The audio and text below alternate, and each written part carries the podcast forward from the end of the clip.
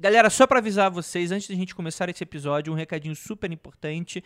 Eu já peço desculpas de antemão, a gente acabou tendo um problema técnico mega chatinho no nosso episódio, que a minha voz, ela não conseguiu ser captada. Então eu consegui fazer umas magias negras de edição e consegui resgatar a minha voz do além, do abismo, olha aí. Então a voz vai estar tá um pouco diferente do que vocês estão acostumados, né? Ela vai estar tá um pouco mais truncada, um pouco mais uma qualidade um pouco inferior do que vocês já estão acostumados, mas dá para escutar, dá para dá para escutar e tal, e você, enfim, em 20 minutos você já se acostumou com a voz e tal, e eu prometo que a gente vai ficar cada vez mais ligado com relação a isso, e acontece. Como a gente está gravando presencial, a gente está passando por novos desafios, hein? a gente está conhecendo o que, que a gente pode, o que a gente não pode fazer, os erros pra gente evitá-los no futuro, tá bom, gente? Mas esse episódio, esse papo ficou show, não dava, não tem como regravar, porque o Peu tá lá no, no Rio de Janeiro, acabou de voltar aí de uma viagem da Inglaterra e, enfim, a gente tá aqui em São Paulo, então fica difícil regravar. Então, poxa, para que poupá-lo de um, de um episódio tão bacana por causa de, de uma frescurite de, de, de um participante só? Então é isso, fiquem aí com o episódio, bom proveito. Se tomar a pílula azul, fim da história. Vai acordar em sua cama e acreditar no que você quiser. Se tomar a pílula vermelha, fica no País das Maravilhas. E eu vou mostrar até onde vai a toca do coelho. Lembre-se. Eu estou oferecendo a verdade, nada mais.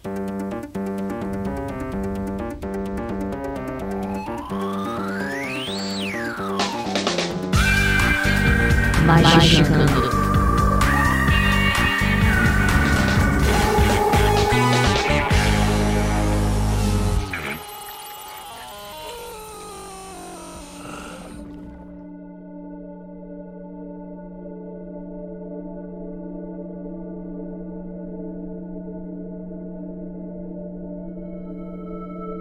Sun, ouvinte do Magicando. Está começando mais um episódio sobre capirotagem e tudo em cima. Eu sou André Fernandes e hoje a gente vai descobrir sobre o que temos medo. Qual o seu medo?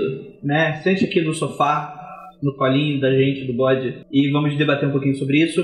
Para me ajudar, temos aqui ela, Juliana Puzoca. Oi, ouvintes tudo que eu falo aqui neste podcast não fui eu, foi meu chorozão lírico. Tá. ok? Temos aqui ele também, Vinícius Ferreira. E aí, pessoal? Eu tô com um pouco de medo do, da merda que vai dar esse programa aí. Temos aqui ela também, Lívia Andrade. Oi, gente. Quero dizer que no momento eu não tô com medo de nada, porque Acho que eu não tô nem aqui. Então, a Lívia tá. Estamos com a Lívia Quântica aqui nesse. no final desse programa vocês vão descobrir se a Lívia está gravando mesmo ou não. Eu chuto que não. Mas. É, na, na, tem um corozão lírico ali, tá só a Lívia lírica. É, perfeito, perfeito. E hoje é, é, não temos a presença do Keller, mas temos a presença ilustre de um convidado da concorrência. Ah! Esse tremendo de FDP, o, o, o Peu lá do Foco de Pestilência. E aí, Peu? É, pessoal, se curtir, pode com lã. a melhor frase. Excelente, excelente. Vamos linkar aí a, a, a musiquinha. Faz o que queres ao vivo ou na. Com homens e mulheres, se curte, pode com lã. Se curte pode com lã. Curte pode com lã.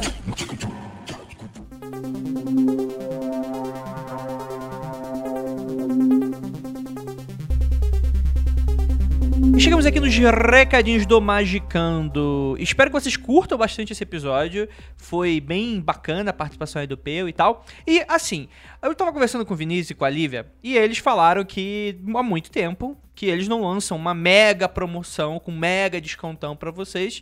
E como a gente sabe que os ouvintes do Magicando, além de serem os melhores, já que estão acompanhando desde o começo do projeto, eles também são pessoas que estão ávidas pelo oculto, né, por saber mais. E tem dois livros que eu considero que eles são bem legais, que eles vão entrar nessa promoção em um combo. Olha que bacana. Que é o livro novo deles, o livro do Bafomé, olha que interessante, que é a melhor e mais verossimilhante referência sobre esse conceito, a gente nem pode falar que é uma entidade, né? É algo muito maior do que a gente pensa o que você pensa, né? Então tem muito debate dentro do livro e você vai finalmente saber o que, que é Bafomé. E uh, talvez provavelmente não seja aquilo que você esteja pensando. E é claro que tem também nesse combo o Libernu Epsiconauta, que é a referência da magia do caos, principalmente para quem está começando. Então, assim, a gente fala bastante dele. A gente vai ter um- uns episódios falando só sobre esse livro, sobre os exercícios dele. Então, você já pode ir comprando e se preparando. A oferta, ela já tem um mega desconto que a galera da Penumbra já deu. Mas os ouvintes do Magicando, além do desconto, vão ter direito a frete grátis. Se você mora no Acre. Poxa, André, eu não costumo comprar as coisas porque é muito caro o frete. Olha aí, olha a oportunidade aí. Você mora no Sul, mora no Nordeste, que é mais longe aqui das terras de São Paulo. E também, se você mora aqui do lado, também, você vai economizar aí 15, 20, 25 reais aí do envio pra você, o que já é um mega descontão ou seja, vocês de ouvinte magicando já recebem dois descontos. Mas ó, lembrando que esse combo com frete grátis só vai até o próximo episódio do Magicando. Então, daqui a vocês só tem 15 dias pra comprar. Se vocês não comprarem, perdeu. E aí não quero nem choro nem vela preta. é isso, bora lá pro episódio que ficou super animado. Vamos comentar sobre o que temos medo.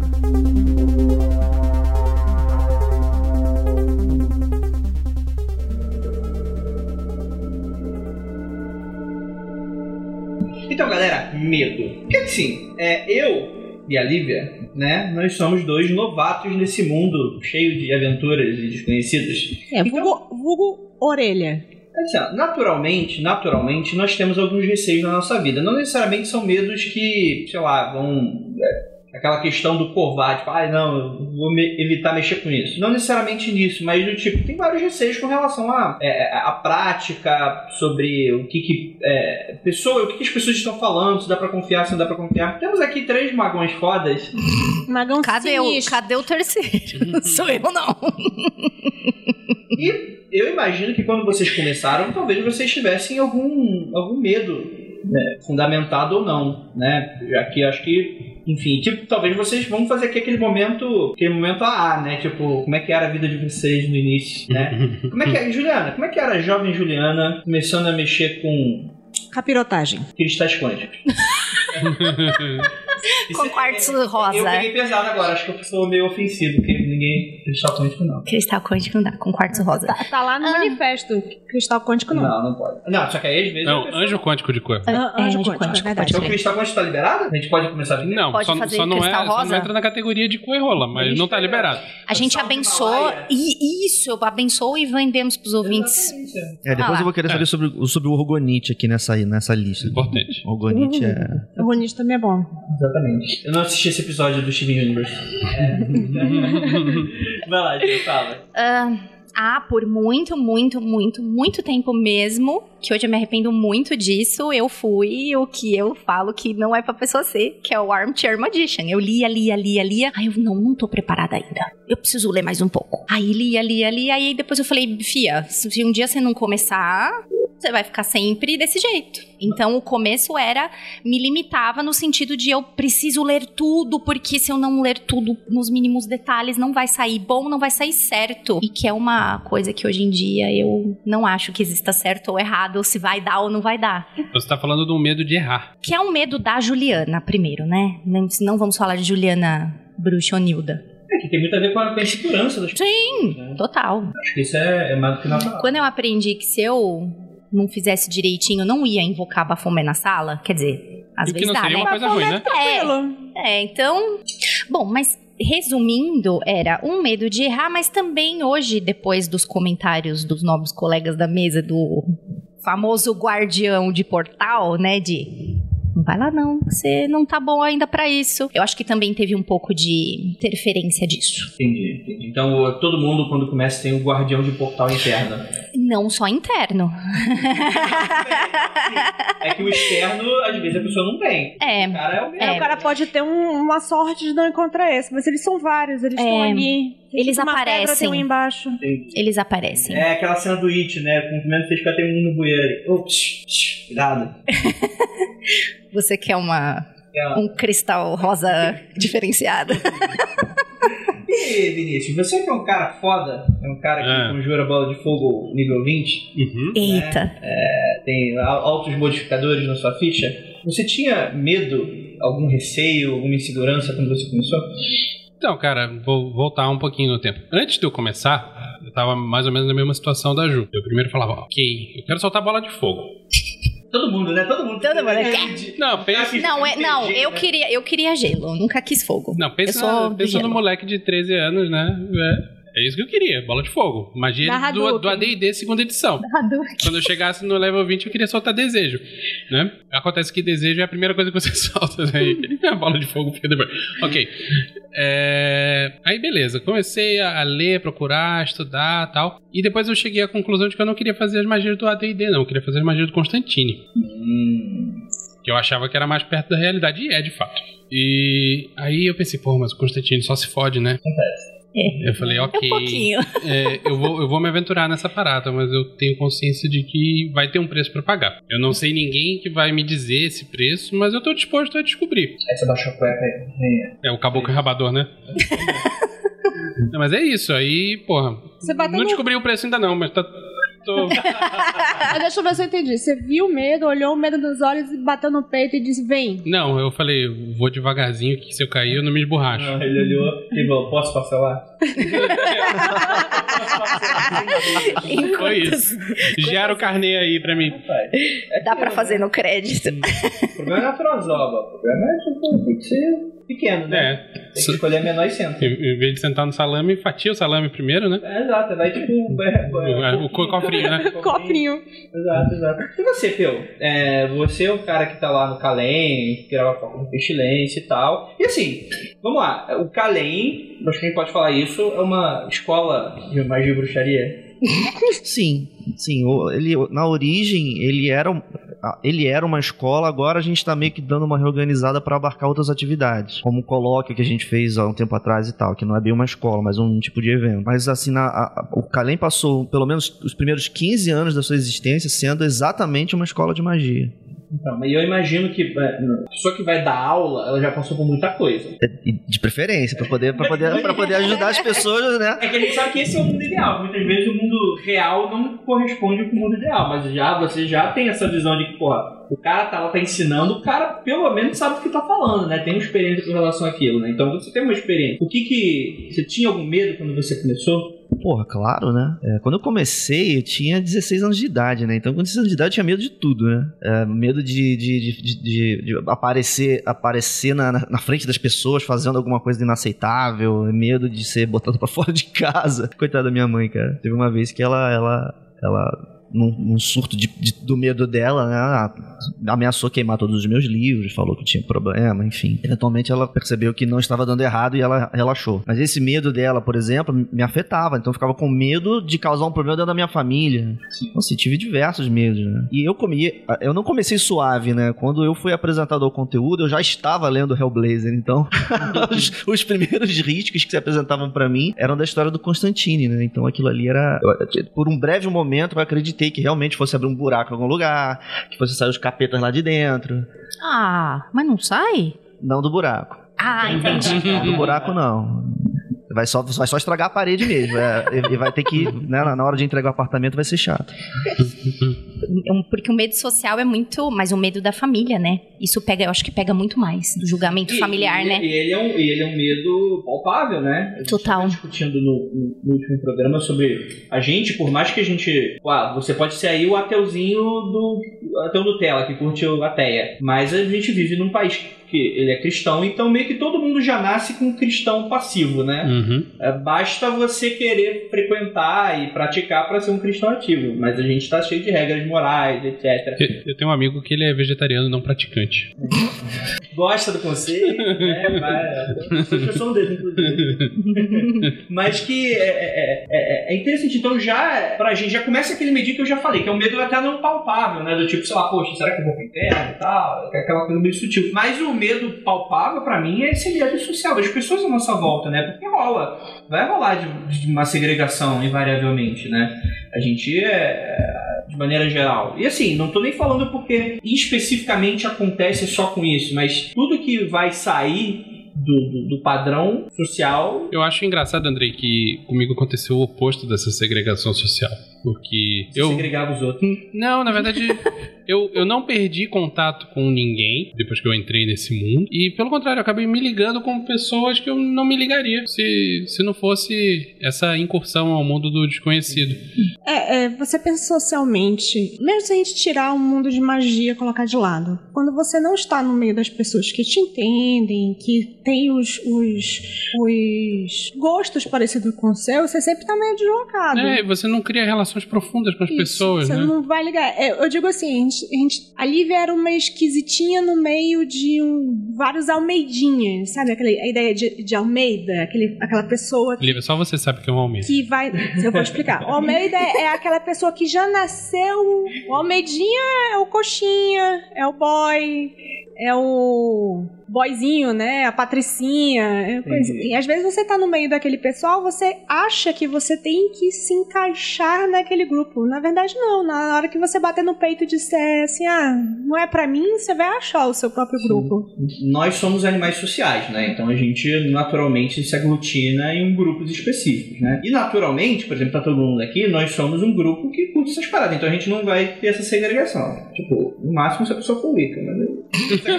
Depois que você se acha, se acha no grupo, só que, poxa, é, a gente não, é- a gente não consegue obrigatoriamente se destacar dos outros grupos, né? A gente tem nosso trabalho, a gente tem nossa família, é, a gente não consegue se destacar completamente da, da, da, da sociedade, nem acho que seja saudável, né? Então a gente obrigatoriamente vai ter que lidar com essas pessoas em algum momento, né? Momento nenhum, escreve aí, pau no cu da sociedade.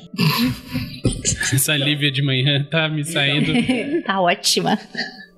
Mas é, é, é, é palpável, né? Como você falou, Vinícius, no nosso primeiro episódio. É aquela coisa do terno e gravata. Uhum. Tá trabalhando lá e tal, fala, ah, bate, bate o tambor, o pessoal vai entender? Não vai. E ninguém espera que entenda, né? Não, não vai, né? E a própria família, né? Mas assim, é, Mas eu é acho que isso aí, eu aí, André, eu acho que não entra nem numa categoria de medo. Ah, eu tenho medo que eles não entendam. Eu simplesmente não vou permitir que eles saibam do que tá acontecendo, entendeu? É, eu só não misturar as estações. Eu acho que eu nunca tive esse Ah, medo. mas, tipo, a gente não tem exatamente o controle do externo, né? A gente não tem o controle da imprevisibilidade do que pode acontecer. E descobre aí. Ah, tudo bem, se descobrir, descobriu. Mas eu nu- nu- nunca foi uma coisa que me assombrou. Mas você era uma criança esquisita. Cara, eu tô falando de terno e gravata. Não, tô- Criança de terno e gravata só foi no casamento da minha tia. Imagina o Vinícius. Mas-. É, aquela coisa. né? Mas, Seis anos de idade. É assim, vou falar. A tua família é diferente, tem um incentivo a uma indi- individualidade esquisita, vi de seu pai psiquiatra. Tem lugar que é muito mais massacrante essa Tá ideia dizendo que minha família é esquisita. Isso. Tu acha que eu casei contigo por quê? Eu casei contigo por, porque a família era Tá esquisita. certo. Tem que somar esquisitice. É que você não tá com a pessoa, tá com a família. É, também, é né? fato. Tem toda uma relação de. Não tem como. Mas, André, assim, o que me chama a atenção é assim: você ter medo é uma coisa, você ter receio é outra. E outra é você ter um medo paralisante. Assim, o medo de errar, às vezes, é paralisante. Eu tenho esse mesmo problema que a Ju falou. Tipo assim, eu tenho medo de errar, então eu fico planejando, planejando, planejando. Se não vem uma situação externa e dá um chute na minha bunda, acho que eu fico só no planejamento, eu fico só na leitura, eu fico só no armchair. E Isso pra tudo, né? esse, é, então, esse medo de errar é pra tudo, né? Eu acho que hoje o jeito que a gente se organiza e esse lance de estar todo mundo muito exposto se deixar é ai, o meu, a minha pisada de bola, o meu erro pode aparecer muito ou pouco. Então acho que as Vai pessoas pro se, YouTube. então, eu acho que as pessoas se limitam por. Não que, ah, tudo bem, eu posso fazer isso e não contar pra ninguém, mas eu acho que a gente já tá imerso nessa cultura de não filmar, não. Porque. Porra, se isso eu falar alguma merda e sair lá, não vai ficar legal. Todo mundo já falou isso pelo menos uma vez. Não, e isso é interessante porque a gente vai lidar aqui com outro tipo de medo, que é um medo completamente novo, que é o medo da exposição. Uma coisa é o Crowley, que ele vai buscar ali a exposição porque ele quer, ele é um marqueteiro. Ele tá ali com aquele objetivo. Mas no geral, não é isso que o ocultista médio quer. Mas aí, Peu, é... sua família sempre aceitou? Eu não fui criado religioso, na verdade. Eu tive, eu tive uma sorte muito grande entre todas as pessoas que são colegas, né? Porque o meu pai e minha mãe eram ateus profissionais, né? Meu pai, minha mãe é amadora, né? Meu pai é profissional. Meu pai, ele curtia catequizar para o ateísmo o cara do picolé na praia.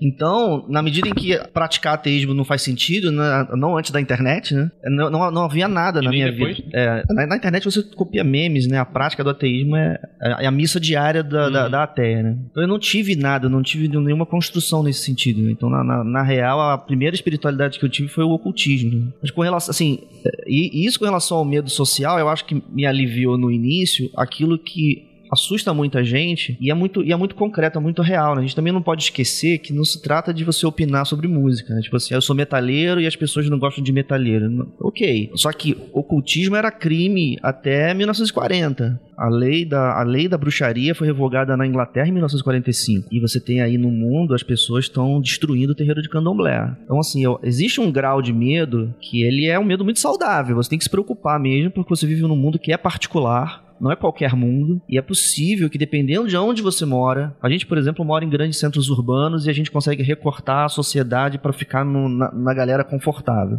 Dependendo de quem a pessoa é, ela não mora num lugar confortável e ela pode sofrer uma agressão mais, é, mais dolorosa do que ser sacaneada pela galera. Uhum. E aí eu até acompanho o que ele tá falando, porque isso, isso quando eu falo desse tipo de medo, não é- isso não é medo paralisante, isso é medo de proteger a sua saúde. Sim. Sim. Esse medo faz É um sentido. medo Integridade saudável. física, é, né? É. É o medo saudável. Pois é, em casa eu nunca tive esse problema. É, quando eu falo da minha mãe, é porque quando eu fui adolescente eu tive problemas de adolescente. Então ela, ela somou Lé com Cré e achou que aquilo ali era um problema. Mas em outros tipos de família, você pode ser arrastado até um exorcista e exorcismo é uma coisa dolorosa. É perigoso. Assim, o que eu quero dizer é que é, é, existem, existem perigos e é preciso ter medo do perigo. Pessoa que não tem medo do perigo, essa pessoa tem um problema, tem que procurar um psiquiatra. Até aí o medo ele é, ele tem, ele tem uma espécie de função, é interessante. É, é, o medo tem uma função biológica, que é fazer você sobreviver, né? Sim, Uhum. sim. É, o- o- e por isso que, inclusive, o medo é tão presente, porque as pessoas que não tinham medo elas se morreram e não existem Uhum. mais, não passaram. O É. genético foi Seleção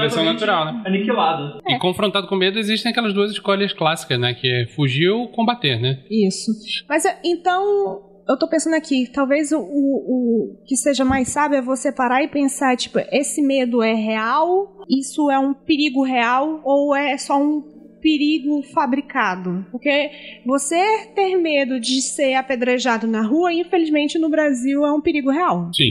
Ah, não, em São Paulo não tem mais isso. A gente tem um conhecido Tem. que foi tomar a média dele Na padaria. na padaria e foi cercado pelos Foi crentes. exorcizado à força no meio da rua. meio da Porque rua. ele tava com uma camiseta ou alguém Não, já ele sabia? era uma pessoa notória na, na vizinhança. Ah, tá. Ele se vestia de forma diferente. Tá.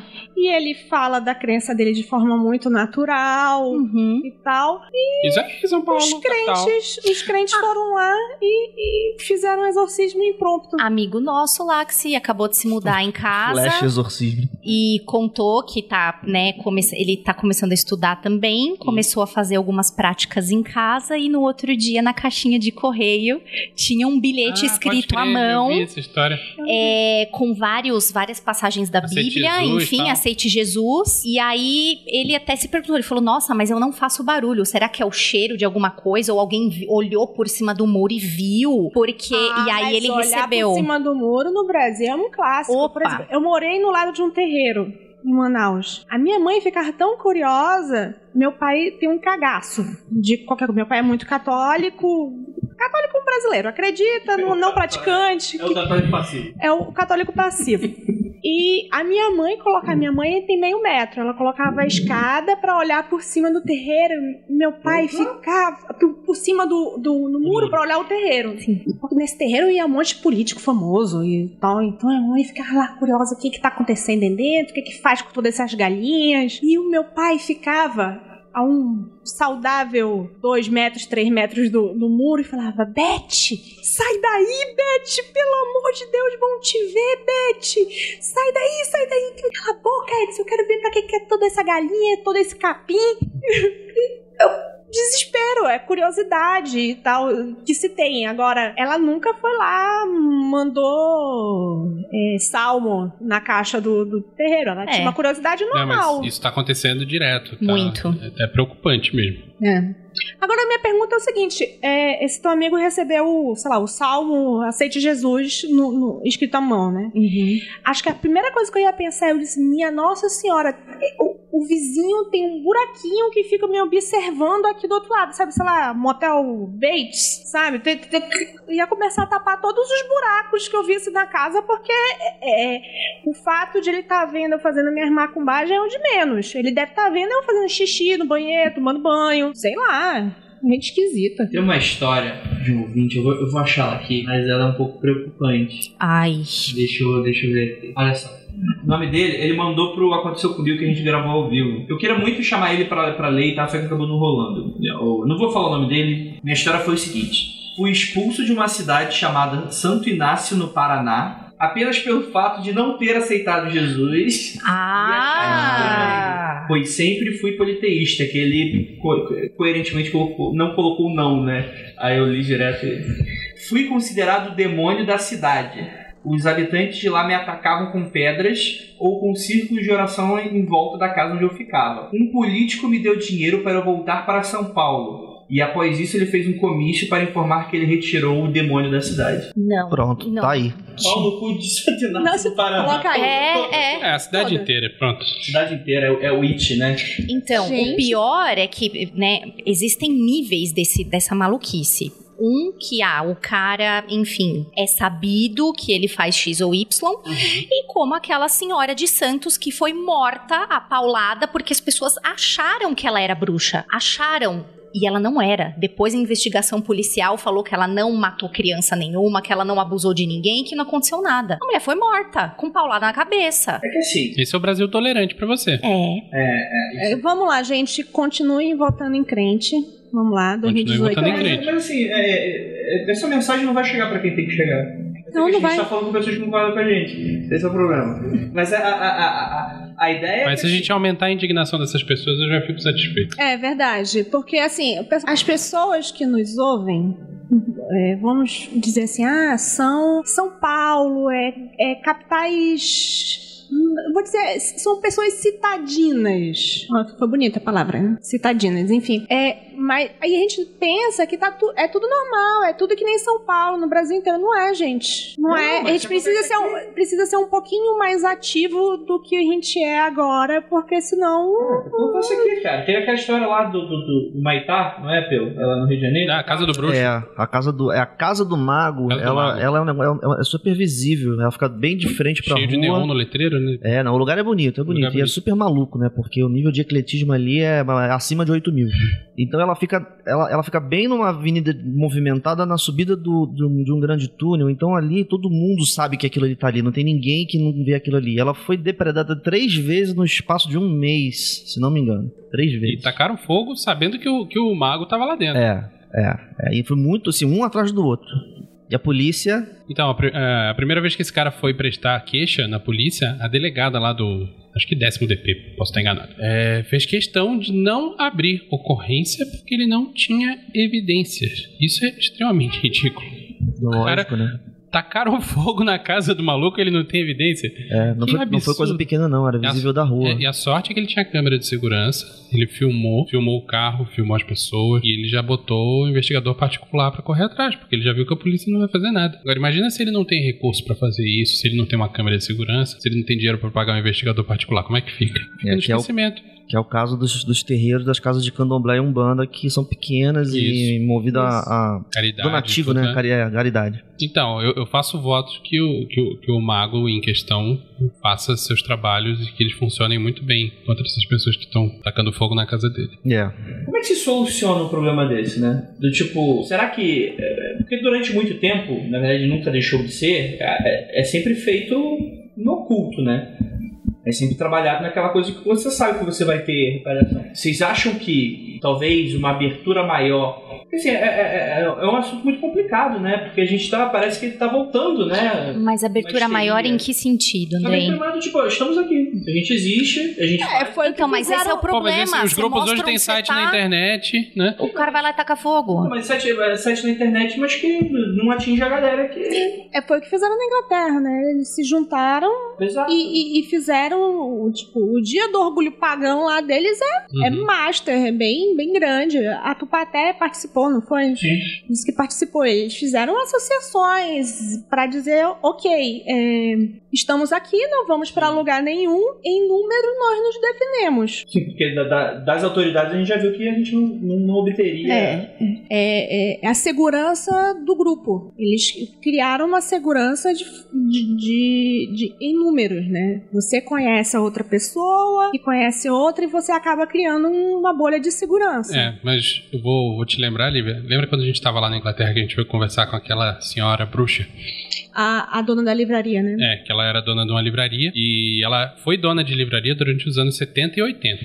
Ela já é uma senhora hoje. E, cara, é, ela falou que mais de uma vez ela teve que se esconder no porão da livraria porque o nego entrava, de, não, não chegava a entrar de tocha na mão, mas entrava pra quebrar tudo e quebrava estátua e depredava e ia embora. Quer dizer, isso não é muito diferente do que a gente tem aqui, não. A diferença é de, umas- de algumas décadas aí, né? Não sei se isso aconteceu hoje na Inglaterra. É, talvez aconteça, ou talvez, ou talvez seja ofuscado pelo fato de que o, o objeto de ódio da vez é- é- são os muçulmanos, né? É Uhum. verdade. É, É, pois é. Além e outros fatores, como assim, o grau de civilização lá é muito maior e aquele lugar inteiro cabe no estado de Espírito Santo. é, só que isso aconteceu numa cidade pequena chamada Londres, né? É, pois é. é. Mas assim, voltando ao, ao que o André falou, é, se você olhar para a história, na verdade, o período em que o que a gente chama hoje de ocultismo era, era uma coisa oculta da sociedade é curto, porque o ocultismo antes de, sei lá, de, do ano, sei lá, mil ou sei lá por ali, não era oculto, ele era praticado às abertas. Havia um desgosto por parte de um grupo da sociedade, mas até aí so-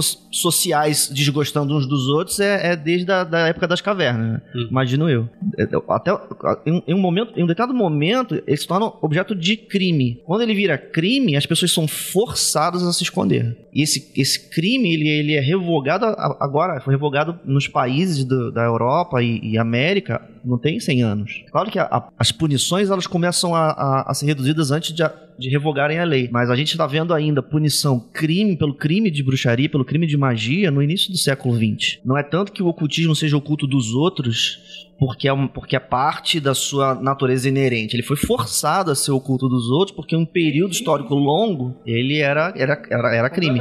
E, e falando também de outra coisa, né? Quando a gente vai ler sobre sociedades secretas, existem também outros motivos sobre. Não é só simplesmente, ah, está fazendo algo que cultua o demônio. Não. Eles estão se agrupando ali pra falar mal da monarquia e se juntar, a galera, principalmente a galera da elite, né? A gente, quando a gente tá falando do, do pagão médio, que não sabia ler, não sabia escrever, às vezes o cara nem se importava, o cara da elite. Mas juntou meia dúzia de calango que queria uma certa independência, queria acabar com a monarquia, o poder vigente era o cara, aí também faz sentido porque que também é proibido, né? Então você tem a questão política. Ou, ou, André, ou simplesmente propagando uma ideia de que você, indivíduo, tem poder. O poder não vem só de Deus, o poder não vem só do rei. No caso de você estar falando de uma, de uma perspectiva Illuminatis, vamos, vamos colocar dessa forma, com poder total, e tirou a independência das pessoas através do sistema e evita com que existem práticas. Não, tô- Então, essa ideia de que existe poder individual e que desde o camponês mais simples até o, o rei tem a mesma quantidade de poder individual, sem contar com os construtos sociais, né? Essa ideia mina qualquer sistema de, de dominação política e religiosa. Então, não é saudável você deixar isso se propagar. Se você, se você é- faz parte, você é a elite dominante do Estado autoritário. Sim, sim. E é por isso, inclusive, que é o que, tipo assim, quando a pessoa fala mal do cristianismo citando cruzadas, esse tipo de coisa, é, é- é o tipo de coisa que eu sempre gostaria de lembrar que, é, às vezes, a religião é só o contexto e a, a desculpa que está sendo usada para, às vezes, para até cometer alguma coisa, né? Que tem muito disso também, né? Daquela coisa, ah, é, eles estão fazendo algo que eu não faço. É só pela diferença mesmo de, de ideais, muito mais do que uma crença de que ah, aquilo é o demônio, Não, aquilo o, fere. o, o, Peu, o Peu deu um exemplo perfeito. É o ataque que se faz aos muçulmanos hoje. To- todo mundo que tem dois neurônios ou mais sabe que o, o muçulmano médio é um cara pacífico, temente a Deus e que não quer mal a ninguém. Assim como cristão. Assim como o cristão médio. Beijo, puncha. Beijo puxa. Mas aí, cara, o que acontece? É, Cria-se uma cultura de medo. Né, para poder justificar a atrocidade. Era assim séculos atrás, é assim até hoje. É medo e histeria também, né? Sim. Porque existe, existe aquela coisa também. Às vezes tá todo mundo no médio, só que aí começa uma mentira aqui, uma desinformação ali. Então, às vezes, a gente começa a entrar numa bolha de desinformação que, por mais que às vezes o cara pacífico e não quer mal pra ninguém, ele entra, ele vai ter um pensamento do tipo: olha, não sei, mas pelo menos não vai acontecer o mal que estavam me prometendo. É, é a, a parada da Sharia, né? O cara nunca leu o, o Corão, o cara não sabe o que é Sharia. Só que você vai entrar hoje nesses blog mega reaça e vai falar tipo, sei lá, porque na Inglaterra tem cidades que estão implantando a Sharia, que é acima do do, do, do da, da, lei da Inglaterra. Aí, porra, tu olha aqui pro Brasil e tu vê que eles estão falando a mesma bosta. Tipo, tu, tu, não sabe o quanto que aquilo é real, mas se o cara tá naquela bolha que só consome aquele tipo de coisa, aí vira aquela coisa monstruosa. Não, os, o, é que a gente tá falando de muçulmano, mas sei lá. Os, não, aí, o exemplo recente é MBL, né? Exato, exa cara, completamente. Isso aí é, é, é, cara, isso aí é histeria coletiva e Inquisição. É isso. Uhum. Uh, voltando à pessoa que eu gosto de citar muito, Terry Pratchett, diz que existem os quatro cavaleiros do Apocalipse, na verdade cinco, né? Mas deixa para lá. E existem os cavaleiros menores, que acontecem antes de, de tudo ir a merda bater no ventilador. Que é desinformação, o medo, a fofoca, é, tipo assim, são coisas pequenas Hoje em que... dia pode botar mais um desses Internet. após verdade. Após verdade. Fotos alternativas. Fake news. Fake, Fake news. news. Então, essas pequenas coisas que a gente pensa que não, mas vai somando e no final é dedo no cu e, e gritaria, né? Sim, sim. É porque é interessante isso, porque a internet ele aproximou muito o ocultista, né? Então, por exemplo, se a gente tá gravando pra uma galera, a gente tá gravando pra uma galera que nunca teria oportunidade em outra época de escutar sobre isso. Isso é interessante. Só que ao mesmo tempo. Você já foi exorcizado na rua, André? Porra, pessoas sem dente. A, a questão é que, tipo assim, ao mesmo tempo, o cara que ele é intolerante, ele encontrou a voz dele também representada, né? Sim. Uhum, é, é, o, é o Doug Winston que fala do Trump, né?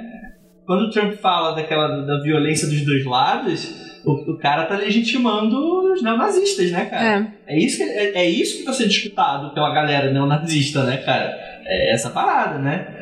Eu acho que o que pode complementar é o seguinte, gente. Sinta medo, medo é saudável. Esse tipo de medo é saudável no, no mundo real em que vivemos, mas não se paralise por isso. E faça a sua parte para mudar a sociedade que causa o medo.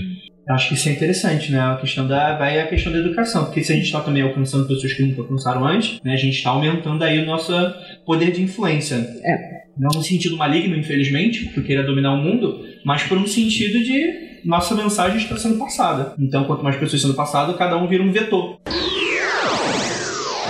É, a ideia de formação de comunidade, né? A internet, ela permite a gente fazer uma coisa que era, que era impossível antes, né? Que é cruzar a barreira espacial. Você, antes da internet, você conhecia seus vizinhos, seus colegas de escola, seus colegas de trabalho. Agora, a gente conhece pessoas de outras cidades, outros estados. Então, como a gente é cultura marginal, pessoas que estão sempre expostas exportadas para fora da borda, a internet faz, permite a gente se cruzar. Então, eu acho muito interessante mesmo que as pessoas participem de grupos, não no sentido de, de, é, de ordem, que você tem que jurar alguma coisa, não, não é isso, mas participar de grupos, para você conviver com as pessoas. Interagir, né? né? Fala como a Olivia falou antes, né? que você formar rede. Existe, existe muito poder em você formar a rede humana, porque você se ampara. E aí esse Exato. amparo, né? Eu acho que assim... É, é a rede de segurança que eu, é. eu disse. Então, eu não tava aqui no primeiro episódio, mas eu eu disse que agora eu tenho coragem, vou sair da inércia do, do da cadeira para começar a estudar e praticar de verdade, porque eu tenho uma rede de segurança. É. Então. Você vê que essa rede de segurança ela vai gerar o que eu tô chamando hoje, em certas conversas, de ambiência, né? Porque você pegar uma pessoa e falar para ela que ela não se paralisa, não, tá?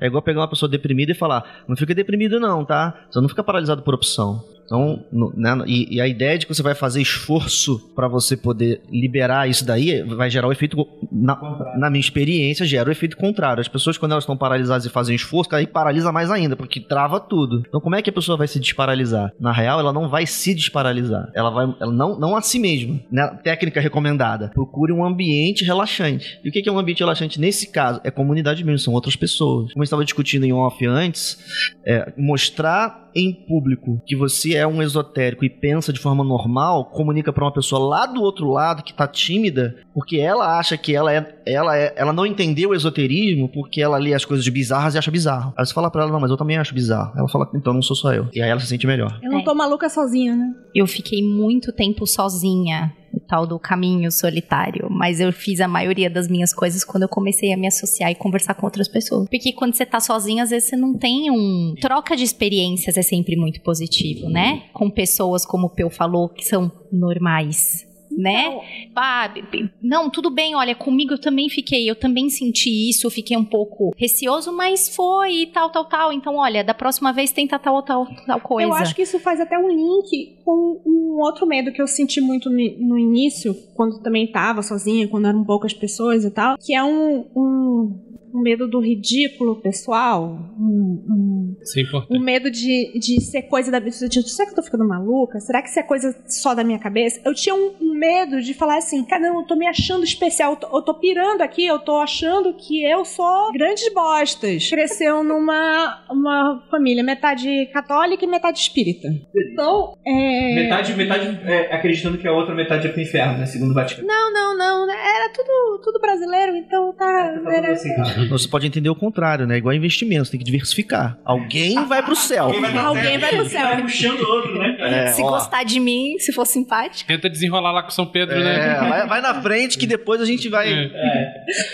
Então, quando a minha avó diz que pode ser que eu tenho uma mediunidade, que não sei o que, a minha avó é da parte espírita. Então eu ficava assim, não, isso aqui tem um, aqui é uma coisa esquisita, aqui eu tô sentindo alguma coisa esquisita, tô, tô achando que eu tô vendo alguma coisa esquisita. Eu falava, não, isso é maluquice na minha cabeça, porque eu quero ser especial, eu quero ser Tá. uma pessoa diferente, eu quero ser Então você negava as experiências que você tinha por medo de estar querendo criar aquilo na sua cabeça pra ser especial. Eu, eu era uma Tipo, pessoa esquisitinha. Chamar a atenção. Isso é o chamar a Inception da atenção. porra, né? chamar a atenção. Quando eu comecei a fazer terapia, a, a minha psicóloga olhava pra mim e falava assim, tipo, mas isso realmente aco- acontecia com você? Essas coisas aconteciam comigo? Sim, eram coisas que aconteciam comigo. Então você não tá tentando ser especial, era uma experiência sua. Porque, porque é interessante porque geralmente de- esse argumento vem de fora, né? Esse Uhum. argumento, né? Tu- tipo, do nada eu tô. Nossa, será que eu tô querendo chamar a atenção? Não, mas geralmente é outra pessoa que aponta o dedo pra você. É, fala, é, é. Você não diz. Você não diz que, que é- você acha que deve ser muito legal, muito engraçada a vida da Lívia com o Vinícius? Pois é, a, a vida interna da Lívia é um condomínio, entendeu? Então tem a Lívia É um ecossistema. é um ecossistema. então, do mesmo jeito que eu falo assim, ah, não, isso é válido. Aí tem uma outra coisa que fala, não, você tá tentando ser especial, cara. Cara, eu tenho certeza que algum dia a Lívia vai acordar e ela vai fazer mitose, assim, vai surgir uma outra Lívia, assim, de dedo. Isso acontece toda vez que ela toma banho. Eu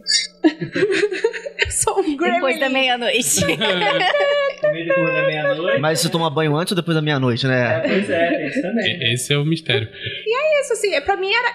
Esse era o, o- o maior medo. Era o medo do ridículo pessoal. Não tinha nada a ver com plateia. Não tinha a ver com plateia. Tipo, ah, eu vou aqui, como boa mocinha dos anos 90, tava lá ouvindo sobre o Ica. É, gente, anos 90 era isso.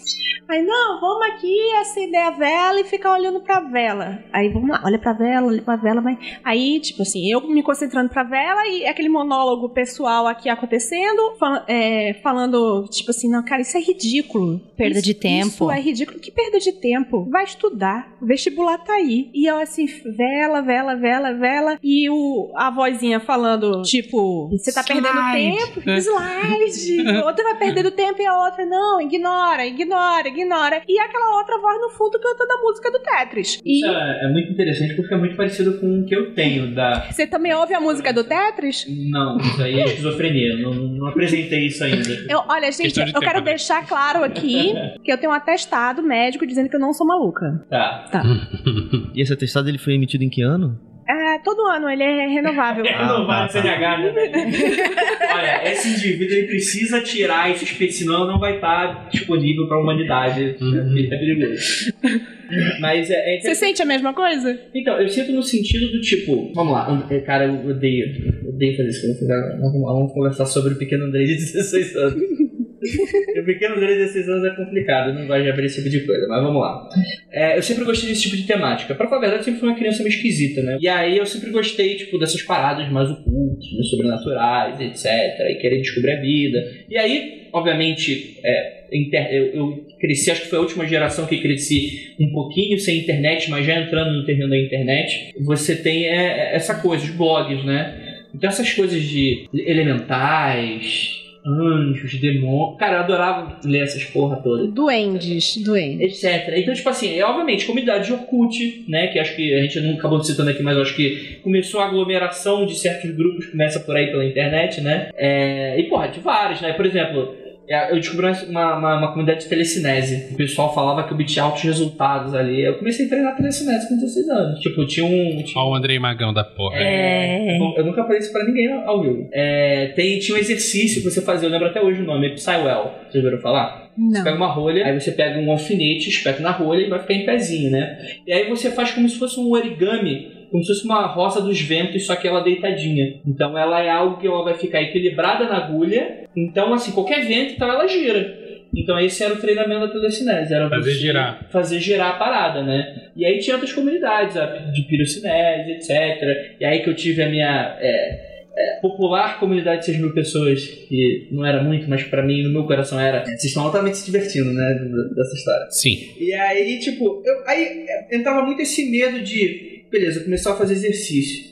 Aí eu falo, caralho, será que isso não é uma puta perda de tempo? Eu tô sendo um idiota, um idiota de estar aqui acreditando nisso, sabe? É o E- sensor interno, né? Então, é aquilo que a gente tava falando, né, do episódio, que eu, eu soltei um, um sneak peek do episódio número 2. Que susto! Eu pensei que você ia falar que você soltou uma fireball. Eu ia falar, olha! Não, infelizmente não, não tem não. É, Eu faço isso com, meu, com inseticida e um fósforo. Ok. Já é suficiente pra mim, já tô satisfeito com isso. Mas é aquela coisa, tipo, sei lá, imagina que eu tô fazendo aquele ritual cerimonial, tô com uma sunga, que tá saindo um rabo de texuga atrás, eu estou semi-nu, né, com sangue de cabra na minha cabeça, um par de chifres, e no meio do ritual eu tô lá e eu, caralho, mas que idiotice é essa que eu tô fazendo? Que imbecil. É o... É o é, é- é tipo assim, não é um- eu não considero medo, eu não considero um receio, mas é uma barreira interna que eu É, tenho. é paralisante às vezes. E é por isso que é importante você criar o espaço mágico.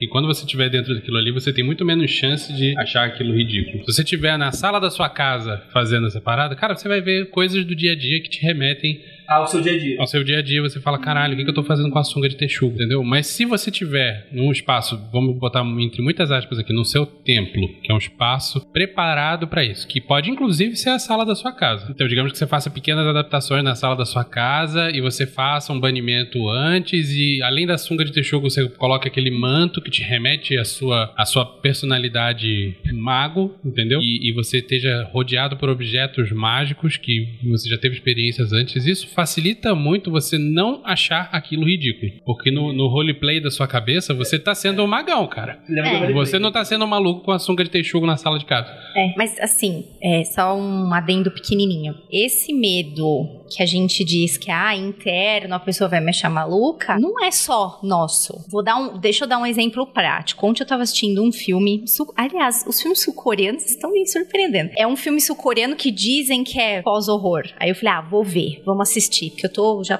completei a listinha, viu? Lição de casa. Que chama The Wailing. Não sei como é que chama em português. Já ouviu falar? Mas, ah, pelo que eu entendi A até agora, pelo que eu entendi até agora, porque eu ainda não acabei o filme, que o filme tem duas horas e meia. Eu fiquei com muito sono ontem, parei. Mas pelo que eu entendi é um, um espírito bom e um espírito ruim disputando uma vila. Quem é que vai ficar com as, com as armas da, vi- da vila? E tem uma hora que tem um ritual gigante de um xamã, e é o xamã sul-coreano. Então tem, tipo, uma galera tocando tambor, tem toda uma ambientação, tem blá blá blá. E ele tá com uma roupa, tipo, as mangas são coloridas tal. Meu marido vira e fala assim: caralho, o cara parece aqueles dançarinos de lambada dos anos 90. Putz. Eu tava, eu tava olhando o bagulho, eu falei, nossa, que interessante. Quando ele falou embalada. isso, quando ele falou isso, eu falei, puta merda. Aí, o negócio que não parecia ridículo, que eu tava olhando assim, nossa, o que, que o cara vai fazer aqui? Ficou totalmente ridículo. Acabou o filme naquela hora. Eu falei, melhor eu ir dormir. Aí eu volto e vejo isso sozinho. pra tentar. É, é, é o registrador, né? Tipo, quando tu percebe tudo. Não, e, e tem uma, é, e tem umas coisas legais também nesse filme, porque o espírito do mal é representado por um cara japonês que veio viver nessa vila e não fala por quê. Então tem uns lances bem legais, assim, Uhum. subcamados. Mas na hora que ele falou, nossa, o cara parece aqueles dançarinos de lambada. Lembra daquele cara que tinha uma. Ele falou o nome eu esqueci. Era um cara, cantor e duas bailarinas, trio, Louria. trio Los Angeles. Falou, nossa, o cara parece o cara do trio Los Angeles dos anos 90. Acabou. A cena pra mim tava mó legal. Eu falei, tá merda, que Vai bagulho que o ridículo. Los Angeles, ele tem influência sul-coreana. do xamã sul-coreanos, vai. Que inferno. Entendeu? Então, esse medo interno, interno, não é tão assim. Tá baseado Mas, em... Ju, agora imagina essa situação aí do, do xamã. Se ninguém chegar lá da plateia e falar, ô, timbalada, o cara não vai saber que o pessoal tá achando ridículo, isso não vai afetar a prática dele, entendeu? Às vezes o pessoal nem está achando ridículo. Não, tudo Pega, bem. pega aqueles vídeos de pastor, sabe? Pastor metralhadora. Cara, tipo, tu olha pra aquilo, mas a galera lá, ela tá tão dentro da parada, tá tão dentro do roleplay, que como tá pra gente, assim, não é, não é um, um preconceito com um ritual. Porque todos, todo mundo tem algo daquele nível em algum momento, né? Que é algo que você tá em puro êxtase e você tá sendo levado. E você fala as paradas, né? Tipo, a gente sacaneia aquela língua de anjo, uh, Shorubedan, blá blá blá, que parece que tá falando do japonês, é, é, que assim, não faz sentido nenhum, não é pra eles é sagrado, ok, é, mas aquilo vai do êxtase, aquilo ele vai, tipo. Aí se tu tá, tipo, de boa, de terno e gravata, voltando pra casa, aí de repente você passa pelo meio do culto e olha, eita porra, que merda é essa? Né? Tipo, é. É, tá fora do contexto, Tá né? fora do contexto, né? É, então, o, o lance é não quebrar o clima, né? É, na medida em que o objetivo do, do trabalho é você gerar êxtase, né? E é argumentável que o objetivo do método, o objetivo universal do método seja gerar êxtase, tudo que você precisa fazer realmente é gerar condições de êxtase, né? Porque essa- é, é muito comum esse tipo de testemunho que vocês estão colocando na mesa aqui, né? Não, eu, vou, eu era diferente quando eu era nova, eu tinha esses sentimentos, e todo mundo tem esses sentimentos, né? Sim. fazer ce- cole- terapia coletiva com a humanidade inteira aqui, né? Quando eu era garoto, eu ia fazer a mesma coisa, né? É argumentável que eu, com 16 anos, tinha um grau de tuníbio. Era meu, eu acreditava meio que num borderline ali em certas coisas surreais, e olhando pra trás, eu vejo que faz sentido de acordo com os conflitos que eu tinha naquela época. Você era bizarro quando você era novo, o que significa que você era normal. Porque quem não é novo e bizarro, provavelmente tem um problema que vai explodir lá na frente. E geralmente explode na, terrível meia-idade, né? É, é interessante, só fazer um pequeno parênteses. Por que, que a jornada do herói é tão interessante e popular nas, em todas as histórias populares, né? Pega no filme de Hollywood, no livro. O protagonista, o herói solar, ele é sempre aquele cara que ele está na multidão, só que ele se destaca. Então todo mundo na humanidade se identifica com aquela merda. Porque Sim. o cara, ele tem pontos de padrão. E prestem bastante atenção. Todo protagonista, ele participa daquela comunidade, mas ele nunca se encaixa direito naquela comunidade. Sim. E, inclusive, existem motivos é, é, ficcionais ali dentro que comprovem isso. Então, quando você começa a ler Ane- é, Hobbit, o, é, fala-se que o Bilbo ele é filho de Hobbit com fada. É, é, Ele tem sangue de elfo. Ele tem sangue de elfo. Se for pegar a mitologia grega, é um deus ali que ele tem sangue, né? Uhum. É, é, pega qualquer história. Você pega Zelda, Não, nosso exemplo máximo aqui é o Matrix, né? Matrix, né? O Neo, Star Wars. ele tem o trabalho dele durante o dia, mas ele é um hackerzão da porra durante o dia. É um criminoso, né? Sim, sim, mas, mas ele é mais do que isso. Ele também é o escolhido. Ele foi feito para aquilo, né? Uhum. É, é, Star Wars, que eu, eu, Sim. eu estudei Jornada do Herói via Star Wars. O Luke, ele é pai do, do maior. Não, é o contrário. Jedi. É o, Ao contrário, o Luke é filho. É, O do, Luke, ele é filho do Darth Vader, o maior pica grossa da parada. Ih, Que é, que é filho, que é filho da força, né? Olha só. Que é filho. É, tá, mas isso aí já é retcon. Pra mim já é retcon. Isso aí já, já Não, mas aí paciência, tava, tá lá, no, tá escrito lá. Né? Sim, sim. O que, que, é, que, que é Jesus Cristo? É filho do homem. É filho do homem, não é de qualquer um. Tipo, ele é- é, as pessoas se baseiam. E é por isso que, inclusive, o pessoal briga quando fala que joga a, a- possibilidade de talvez ele ser filho do José mesmo e isso aí é a historinha. Eu acho que é filho do leiteiro, viu? Porque você tira. É, Maria, É. meu irmão, enca- encaixou ali uma. Safada. Meteu um caô e colou. Cola até hoje. Então, mas por que, mas por que a pessoa fica tão puto quando você mete uma parada dessa? Porque você tá tirando um elemento sagrado. O, o elemento do. O, o diferencial do, Porque da pessoa. fun- essa história na cabeça dessa galera nunca funcionaria sendo uma pessoa normal. Uhum. Tipo, não importa se a mensagem é iluminadora da mesma maneira. Não importa, porque, porque é- é- busca-se o legítimo. Isso é interessante, porque isso, enfim, mexe com isso que tá falando. É um parênteses um pouco grande, mas é, porque é popular justamente porque todo mundo se identifica com essa situação. Todo mundo é especial. Todo mundo É. é um pouquinho de neve especial. E você sente essa agonia, né? A pessoa sente essa agonia, né? Caminhando né, nessa, nessa, onda do medo pra outro lugar, né? A pessoa, ela, quando é nova, ela vai sentir essa agonia, né? E às vezes você tem realmente uma agonia um pouco maior do que, a- do que de uma outra pessoa. Tudo bem. Mas a, a leitura dessa agonia como única, né? Ela, ela gera solidão, né? E, e aí então a solidão gera paralisia, a solidão gera o medo paralisante. né? É por isso que eu acho interessante pra pessoa que tá vivendo essa, essa aventura, da, uma, uma, uma aventura mais dark do herói, talvez, né? Que começa com uma agonia mais profunda, é procurar descobrir, porque aí te- é testemunho, né? Eu estou dizendo que existem outras pessoas que fazem, que estão passando pela mesma coisa. Eu passei pela mesma coisa, outras pessoas estão passando agora pela mesma coisa. Como eu ensino, eu vejo muita gente passando por isso toda hora, vejo pessoas falando isso. Ai, mas é que eu me sinto diferente. Eu sei que eu sinto diferente, né? Você e os outros 10 alunos aqui dessa sala de aula, Você não né? tava aqui, né, fera? né? Você Faça tava ami- jogando videogame, né? né? Se, não for, né? Se você não fosse diferente, você estava em casa dormindo, jogando videogame, uma coisa mais, mais confortável. né? Então, procurar, procurar a comunidade, ela, ela, ela diminui muito a dor desse, desse, desse fenômeno né? e, e desparalisa a pessoa. Né? Mais do que isso, você está entrando em contato com pessoas que estão tendo, é, não necessariamente as mesmas experiências, mas próximas, né? Que você consegue atingir ali um grau de semelhança, né?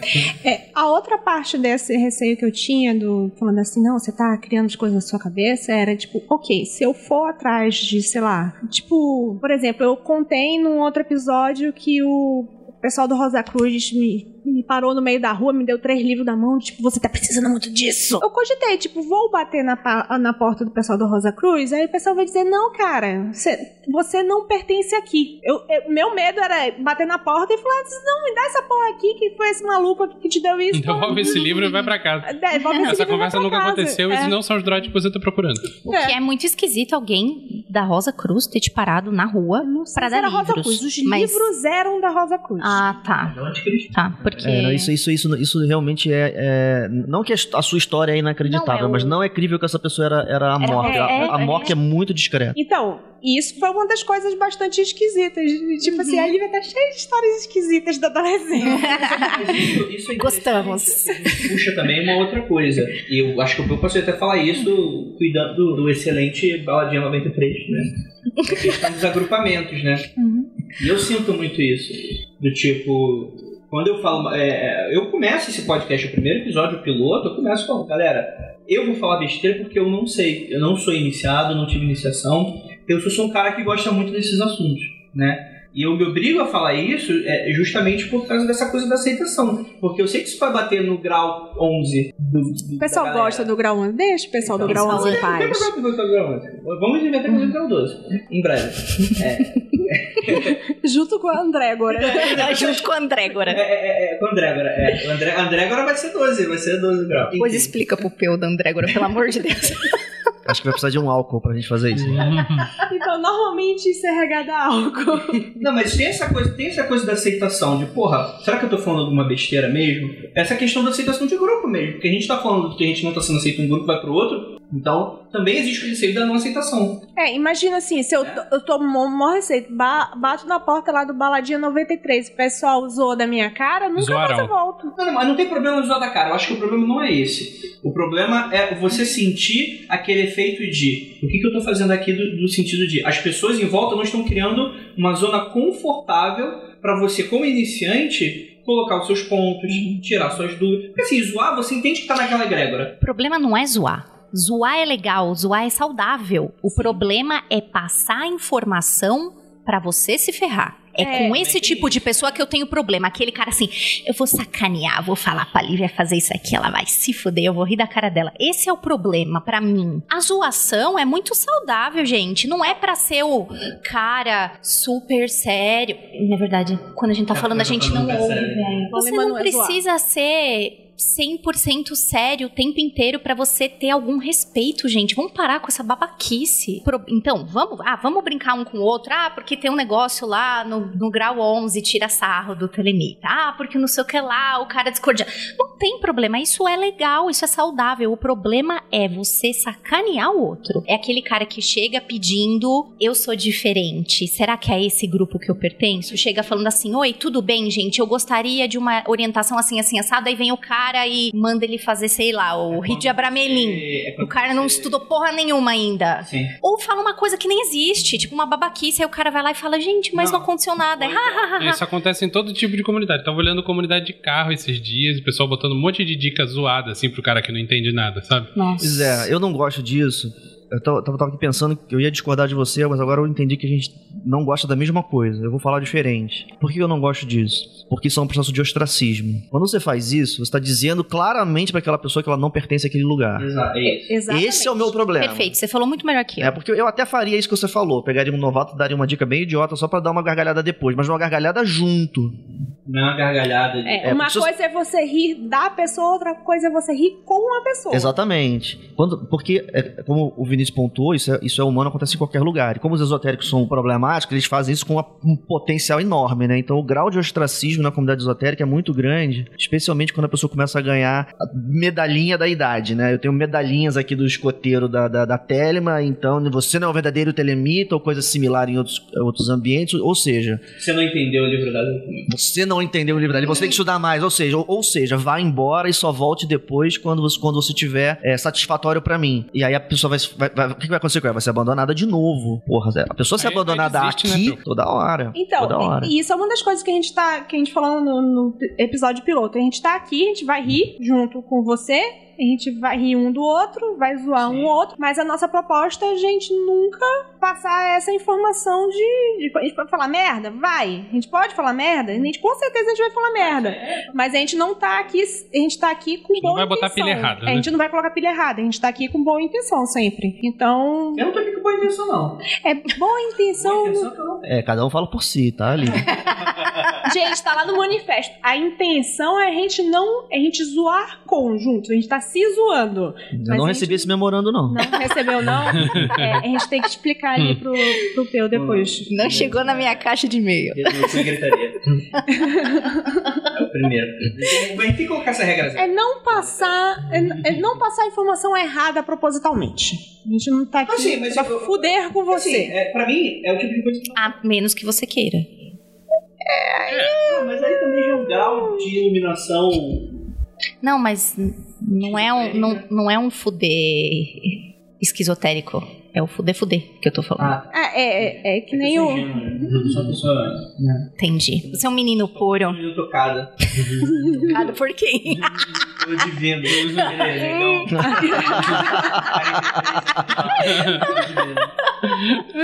Eu adoro esse nome.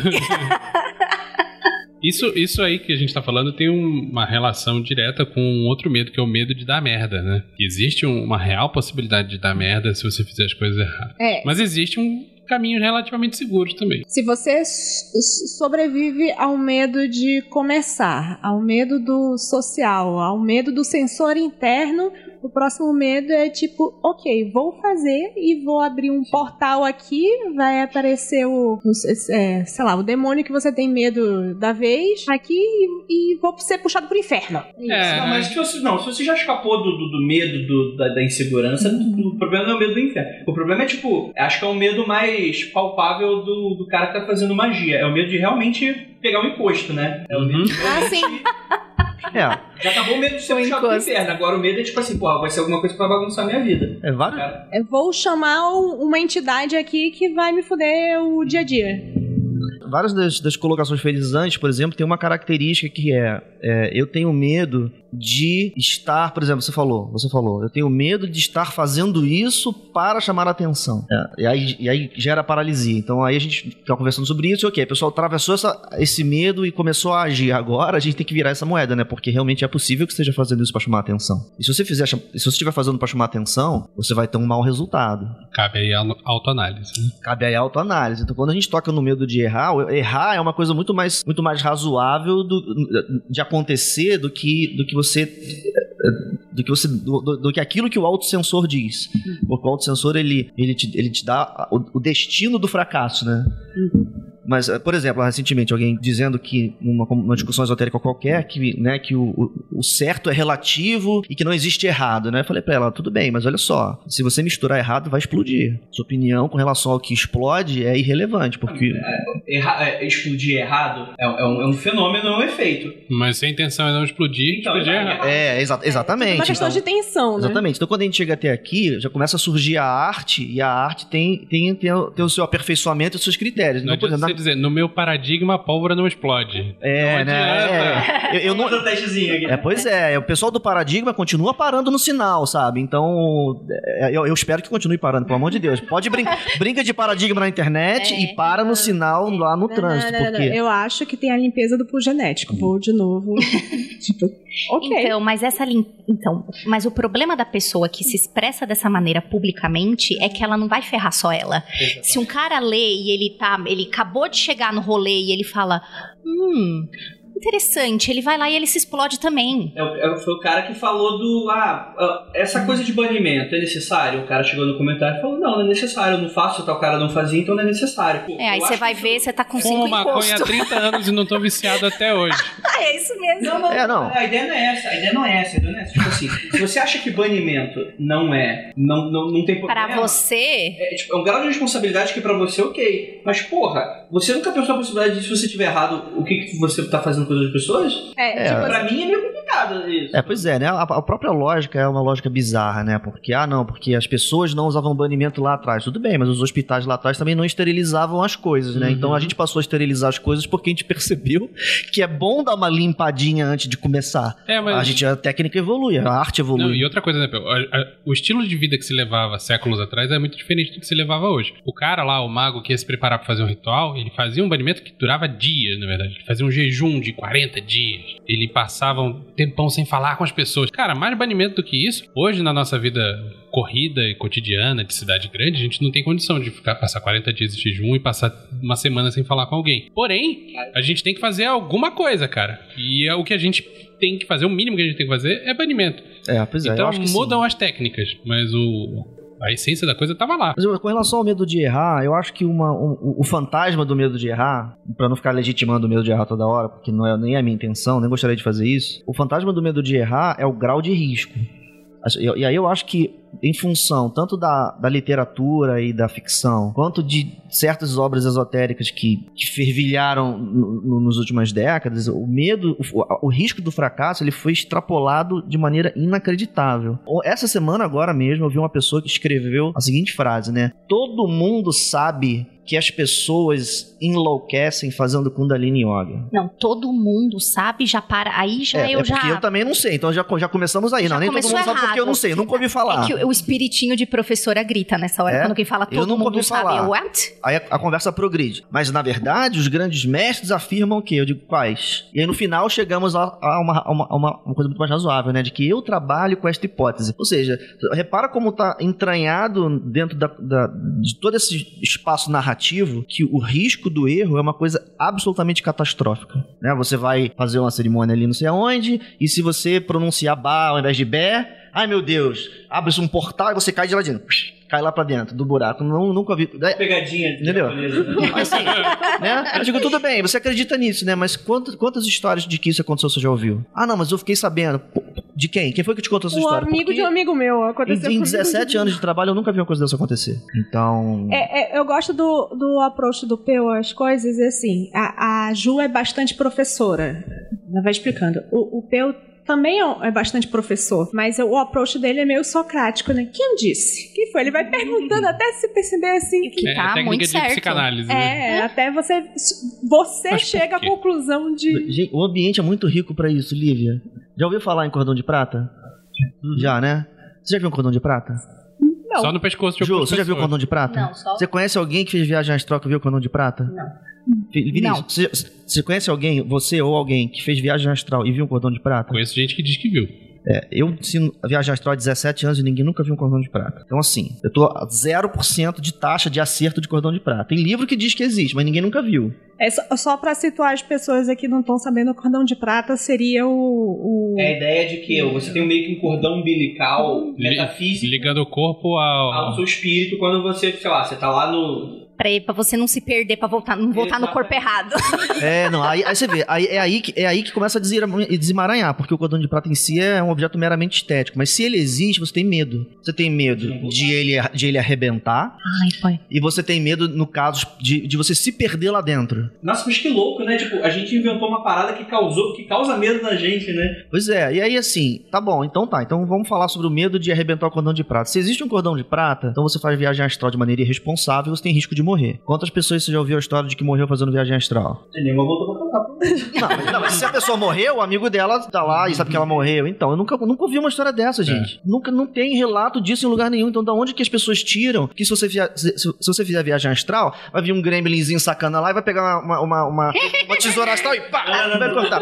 Tesoura astral. Na verdade, ele tava soltando a pipa com o cerol. Ah, entendeu? Picadinha ali, Porra, o cara soltou um balão, caiu bem em cima do seu. do corpo. né? Não tem, essas histórias não acontecem. Esse tipo de. O testemunho que, que seria o, o corroborador da ideia não existe. E as pessoas não se perdem no plano astral. O máximo que acontece é ela cair no sono, porque tá exausta, depois acorda. Então, quem Ou se acordar perdeu plano sobressalto, né? Que É. Parece que tá caindo, né? Mas isso talvez seja um interessante quando a gente vai falar sobre comunidades e abrir cada vez mais a informação. né? Porque, tipo assim, como essa garota, o problema é quando a gente fica dentro da nossa bolha e a gente acha que o que está acontecendo dentro da nossa bolha é o mundo real, né? Então é por isso que eu acho inte- interessante essa ideia, a- ideia do grupo. Que você está entrando em contato com várias pessoas, cada um vai falar uma coisa, você consegue tirar uma média. Tirando uma média, você não vai para os extremos. Isso é interessante, porque se você tem um mestre que tem o paradigma do ah, eu não, não faço banimento. Ah, é, Porra, tu tá confiando no cara, né? Ou tu tá confiando na pessoa que tá mais superior a você. De, de- vamos lá, que você coloca esse- isso nela. Agora, quando você tá num grupo onde tá todo mundo igual, todo mundo testando, cada um vai dar uma parada. Talvez, tipo assim, sei lá, 30% falou que não foi uma experiência legal. Talvez você, porra, não vou experimentar agora. Vou talvez entrar em contato com outras pessoas, ver e tal. Mas geralmente nunca vai ser um número tão grande com 30% de alguma coisa. Sempre vai ser um caso isolado. E vai muito daquela questão do erro do bruxo, né? Do, do, do mago. Ele vai errar, né? Ele vai montar o seu grimóriozinho e, e- e tem parte dele também, né? Eu vou errar e eu vou saber que Erro faz parte do processo. É. Então, mas é aquele negócio. As coisas que podem dar errado quando você tá começando são muito pequenas. Você não vai querer. Ah, cara não pode fazer uma goécia. Não, vou sair invocando Ah. Cthulhu. Não, meu irmão. Não, Não, sai assim, invocando você, Cthulhu. você pode fazer, só não vai dar certo. A, a, a, a- a história a- é, é o mesmo tipo, eu digo a mesma coisa. Por isso que eu digo que eu tenho, eu tenho, eu tenho um, um espaço rico pra eu fazer esse negócio que eu gosto de fazer. Você não vai encontrar muita narrativa de gente que fez uma goécia e ficou doido. Você não encontra. Você vai Não. encontrar muita gente que não aconteceu nada. Ou que algumas Ou- coisas, algumas coincidências ruins aconteceram É, na aí- sequência. de- de- e dois- atribuir a isso. Dois dias de deu uma merda lá, passou, ficou com dor de cabeça, vomitou pra caralho. Dois dias depois, tá bom já. Passou. Então, o, o grau de risco que, das narrativas é muito pequeno na prática, né? É, mas Então- aí tem aquele pós-cagaço. Eu, tô- eu- eu só, eu só estou lembrando do relato do, do. Aconteceu comigo do cara que foi fazer a Goécia. Quem não foi fazer Ele não vai fazer, Não, ele, ele só leu fez, ele isso. só leu. Ele só leu, ele gostava. Ah, Esse Ele é o leu nível sobre, aí de morreu o cachorro, paranoia deu um de monte que de vai dar bosta. é. Cara, na ele época viu as do- coisas se rastejando e morreu o cachorro. Na época do Crowley, as pessoas elas achavam que você ter uma cópia do livro de Abamelin na sua estante trazia um azar terrível. Não, hoje, até hoje, o lance do livro de São Cipriano, você não pode prestar, né? Pois é, não, o meu livro São Cipriano eu doei numa, num, num, num- num sorteio da Telema Brasil e eu acho que a pessoa continua viva. Eu, E acho. Entendeu? É Porque, hum, né? Eu, eu tenho uma cópia do livro da Abamelin na minha estante as pessoas visitam a minha casa. É, eu também tenho. Outro dia a gente fez uma exibição da Dark Song, que, que é um. Supostamente eles estão executando um ritual. No final do filme eu mostrei o livro pra todo mundo. Tá aqui o livro. As pessoas continuam vivas, que são pessoas que eu conheço. Então, assim. É, é que legal, o livro de Abramelin, o, o próximo livro que a gente tá lançando, que é o livro de Bafometa, são bons pra deixar na mesinha de, de cabeceira. De centro De da centro, sala. né? As pessoas entram e já, você já dá aquela Uhum. limpeza das pessoas tem- que ficam na sua casa ou não. Tem aquilo também, né? Tipo, a gente, quando a gente critica o cristão que fala, ó, toma cuidado por esse caminho, que esse caminho vai dar merda, você tá se afastando de Deus. O ocultista médio, ele também tem isso com essas coisas, né? Ele É. Só não é, só não existe um Vaticano do ocultismo que é um consenso. Mas, um mas é muito coisa. diferente. Cuidado vai dar merda porque você vai queimar pra sempre no inferno? Ou cuidado vai dar merda porque você não tem a bagagem suficiente ainda pra fazer esse negócio ficar da Não, hora? Mas tem também o cara que fala, cuidado que você vai arranjar imposto pra sempre na sua vida que vai Ah, é. É, não Isso é faça terrorismo, goécia é porque o, o demônio vai te fuder, sei lá Eu, por como. Exemplo, eu, por exemplo, eu, eu, eu, não, eu não toparia fazer, até o momento, um episódio prático sobre Goécia. Por dois motivos. O primeiro é porque eu não tenho conhecimento necessário para saber, porque todo mundo, todo mundo recomenda, então começa por aí. Eu não entendo, tá todo mundo não recomendando, é, entra aquela história do todo mundo, né? É, Opa, o que, que é isso? Vamos lá, tipo, eu não quero incentivar. E outra coisa é que um monte de gente acredita nisso. Então, esse monte de gente, por mais que não tenha um efeito do demônio vindo ou coisa nesse sentido, tem um efeito de um monte de gente olhando mal para pro, pro, pro magicando e falando, olha só, eles são responsáveis, por quê? Tem isso também, né? Tem, tem sim. É, vamos tentar não ser irresponsáveis. Vamos Ou não. Tentar. Ou não. Ou não. Pra Olha, mim, pra mim, o cara que. me ponha fora dessa. É, o Peu está levantando as mãozinhas aqui. É. Ah, eu tenho esse macete, é. Uhum.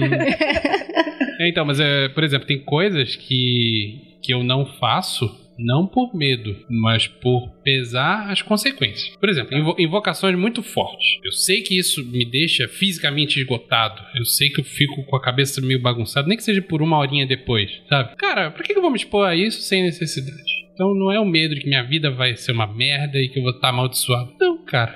Às Pra vezes que que você vou pensa até nos fazer? seus Não, outros compromissos, né? Tipo, que a gente tava conversando É. dos testes que a gente tá Sim. fazendo, né? Uhum. É, não dá pra eu fazer esse teste no outro dia cedo da aula sete da manhã, porque vai vai estar com a cabeça, talvez, a gente não sabe Uhum. É, ainda, eu- eu- meio embaralhada. Posso então, dizer que eu já tive uma bad trip terrível por causa disso, porque tinha que acordar cedo no dia seguinte. e aí você ficou na cabeça, ah, eu preciso acordar, preciso É. acordar, então. Mas será que é maconha que não? Não, não tinha, não tinha maconha, não. Tinha maconha, não. Cogumelo. Não, é- era outra coisa. Cogumelo do sol é foda. Bota um pi. No mundo ideal, qual é esse? Antes da pessoa fazer, ela vai estudar tudo sobre aquilo. Tudo bem, eu não. não- a gente pode até. ar- é, armchair magician. A gente pode criticar esse cara, né? Não, eu não, Não, isso é critico. responsabilidade, É, é- né? é ser responsável, mas É. não pode ficar forever nisso. Sacanagem. É, tipo assim, Exatamente. Tipo assim, o ideal que a gente tá falando agora é ao menos de você estudar, ter amplamente um negócio sobre aquilo e fazer. É mais do que, porra, ah, um amigo fez ficou louco. Dá esse avião aqui que eu vou sair pilotando essa porra, né? Aprende a pilotar, Isso depois não, você... não, tipo, Mas tenho- também não adianta nem pegar o Flight Simulator de vez em quando, né? Então, é... vai falar. Posso fazer um comparativo muito bobo, mas que talvez seja muito eficiente? Se você não estuda muito direitinho aquilo com que você vai trabalhar, você não vai ter o resultado que você espera, e aí você vai ficar valendo. Essa porra não funciona. Bebê, bebê, bebê. Vou dar um exemplo babaca da minha área, entre aspas. O cara que acha, simpatizei com esse Odin aí, hein? Gostei desse cara. Acho que eu vou começar a fazer uns trabalhos com ele. E ele lê só o resuminho que tem lá no Manual de Mitologia Nórdica, que é um livro que tem 90 páginas. Vai dar certo alguma coisa que ele fizer? Talvez dê 10%, mas não Ou Talvez vai. ele, talvez dê e ele arranje coisas que ele não queria, né? Também. Então, assim, você tem que se aprofundar um pouquinho, pelo menos, porque nós estamos falando também sobre porcentagem do quanto isso dá certo, ou funciona, ou é efetivo, ou não. Não dá pra você chegar pra mim e falar, nossa, mas você- esse livro que você me indicou tem muitas páginas, não vou ler. True story. Então, cara, você vai ficar sempre na superfície, sempre. Cara, e se conseguir, são resultados. O mago Trouxas. não pode ser preguiçoso. Não pode. Eu fico só, o mago é implacável. Ele, também, ele é implacável e não pode ser preguiçoso. tipo, sabe? Ah, mas eu, preci eu preciso ser um devoto. de-" Não precisa. Pra mim, não precisa. Não precisa, não é religião. Mas sim. Eu acho que precisa, nem que seja por cinco minutos. Tá, tá. É, eu acho que não, isso é uma questão de método, né? Você tá, porque, porque esse é um método devocional, ele vai, vai funcionar na medida que você se posiciona como devoto. Eu tô entendendo o que a Ju tá falando, eu chamo isso de ambição. Eu não tô preocupado com questões de responsabilidade. Não enquanto um praticante. Enquanto ser humano, sim. Enquanto um praticante, não. Enquanto praticante, eu tenho ambição. Eu quero fazer pra dar certo. Então, se pra dar certo eu tenho que preparar as condições adequadas, então eu tenho que preparar as condições adequadas. Se as condições adequadas envolvem eu, eu, eu ler um livro maiorzinho, então eu tenho que ler um livro maiorzinho. Às vezes não é ler um livro maiorzinho. Às vezes as condições vão ser geradas por treino. Hum, sim, Sim. sim. É, porque né, eu, eu digo isso em contraponto com estudar, uma coisa que eu faço sempre. Estudar é ótimo, estudar vai informar você, mas informação e, e técnica não é a mesma coisa. De acordo. Né, você pode ler o quanto você quiser de sinuca. Eu posso te dar um Google Glass que pinta no na, na, Na na mesa. mesa a linha da tacada. E você vai errar do mesmo jeito, porque acertar a tacada é um, é um, é uma, é uma- é um método Memória corporal, muscular, né? memória mus- muscular e um talento específico. Uhum. Então, assim, com relação ao medo de errar, é claro que é preciso você se preparar para não errar, tanto porque você é responsável pelas pessoas ao seu redor, quanto porque você tem a ambição de dar certo. Só que para você não errar, você vai ter que fazer. Você não não há leitura que vai atender a 100% da necessidade da primeira vez. Da primeira vez você vai errar. Então, É mas é- negócio- esse é o problema, Peu, porque as pessoas elas querem aceitar e ter 100% de sucesso na cabeça delas na primeira. Mas sabe, isso também é outro problema também. Sabe qual é o problema? A gente tá vivendo, a gente tá vivendo numa geração e que é uma geração que quer tudo muito fácil, tudo muito rápido. Mastigado. É uma, é uma geração que quer ser o Da Vinci, só que não sabe que o Da Vinci passou 30, 40, 50 anos pra ser o Da Vinci que a gente conhece hoje, né? Tem isso também, né? O cara quer resultado prático. Mas é isso, é disso mesmo. Tem aquela garota lá do Girl Boys que tem série na Netflix. Olha que eu vou puxar. Eu também fui. Pokémon. Uai, que porra você vai falar de. Eu gosto. Eu escutei, eu não peguei o livro, então não vou- posso confirmar se é verdade. Mas que essa garota, ela escreveu um livro e tal, que foi baseada na série, que ela é uma garota que ficou rica muito cedo, adolescente e tal, com o empreendimento dela. No livro dela tem um capítulo sobre magia do caos. Oi? Oi? Eu escutei isso. Assim, não deve ser uma magia do caos. Vamos lá, deve ser tipo o cabala da, Da Madonna. da Madonna. Deve ser uma parada mega, tipo, frufru, Wicca, capricho. Uma magia do caos capricho. Não, eu tô saindo daqui direto pra livraria. Pra... Então, é, é, é, e assim, é, e bate também com aquela coisa do sigilo, né? Por que, que o sigilo é tão popular, né? Porque é aquela coisa instantânea, né? Você faz ali o É, punheta bate uma punheta e tá rolando na cabeça da, da galera, né? Tem isso também, Não, né? e tem vários formadores de opinião que fomentam essa ideia, né? Você não precisa estudar, não precisa fazer porra nenhuma. Grant Morrison, um abraço. Exatamente. E tem outra coisa também, é, você, você falando assim, ah, você falou do Odin. Ah, vai estudar aquele, uma página da Wikipedia e tá achando que é super brother do Odin. Virou o cara, porra, porra. Sacerdote. O sacerdote de Odin vestido de cetim, né, velho? Tipo, wallpaper do meu, do, meu, celular um, uns dois corvinhos. tatuei um no braço, eu tô achando que sou. Aí, tipo assim, muitas vezes a pessoa tem. É, rola aquela. Talvez role, não sei, vocês vão confirmar pra mim ou não. Não rola aquela parada meio mestre dos desejos? Do tipo. É. Que, que o mestre dizer? Aquele filme tal do gênio, a pessoa pede o desejo, só que ele não, re- não realiza da forma que ela quer. Porra, eu não aguento mais meu Porra. emprego. Eu quero, eu quero que não trabalhe mais. Sempre acontece. O cara é demitido. E não tem não trabalhar, fica três anos sem arranjar um emprego. Por isso eu acho que a parte mais importante da magia é você formular direito sua intenção. Fala em voz alta. Eu quero. Pra ver se- e se ouça, eu quero né? terminar meu namoro, quero ter coragem pra terminar o namoro. A namorada pega um câncer. Nossa. Olha, cara, É, his- histórias desse tipo eu não, eu não, eu não conheço. Porque isso aí é, é, é, é, é- é muito. Isso aí é tipo, tem uma inteligência querendo me fuder. né? É, É, isso- é o, isso- mestre, isso- é o mestre da tua Então, vida, né? eu, eu joguei RPG durante muito tempo e eu era sempre o mestre, AD&D. E assim, sempre que nego tinha desejo pra fazer, eu ficava pensando, como que eu posso foder esse jogador? então tinha aquela, aquela, aquelas histórias clássicas de desejo no, no RPG, né? Tá lá todo mundo lutando contra o dragão, todo mundo com um, dois pontos de vida. Aí o cara usa aquele anel de desejo e fala um pedido merda, tipo, eu quero que todo mundo esteja 100% de disposição. E todo mundo continua com um, dois pontos de vida e vamos acabar com esse dragão é agora, meu irmão. E, cara, é isso. Você tem que é a saber muito inteligência que o bem. Peu falou, né? Inteligência, eles estão dependendo da inteligência é- superior é. que é você. que Então. ne- nesse cenário existe uma inteligência, um sujeito Uhum. que está raciocinando como que Ativamente vai te querendo fuder. foder. Exato. Eu acho que isso não, não, não existe no mundo real. Então, mas como medida de precaução, sempre que eu formulo um desejo pra mim, eu penso como o mestre do universo tentaria me foder. E eu faço umas declarações de intenção de três linhas às vezes. É praticamente uma programação É, para o universo. E eu né? peço sempre coisas simples, porque se você pedir uma coisa muito whatever, cara, é- é- você tá dando muita chance do universo né? te entregar de uma forma que você não quer. É, teve, um, teve um RPG que é o Mage, que gerou um frisson na época, as pessoas achavam que existia paradoxo, né? Então a lista de discussão de magia era só paradoxo toda hora. Que é a versão, é, é a versão da época dessa discussão aqui, né? Se você fizer uma magia que é inadequada, você vai causar um paradoxo e vai sofrer o efeito do, do não sei o que lá. Era muito louca, né? É, Não, mas Mage era muito maneiro. é, né? Nossa, quando tava prestes a sair o Doutor Estranho, eu já tava suando frio pra ver que merda que ia acontecer com o mundo nos próximos cinco anos, né? Mas até que não, né?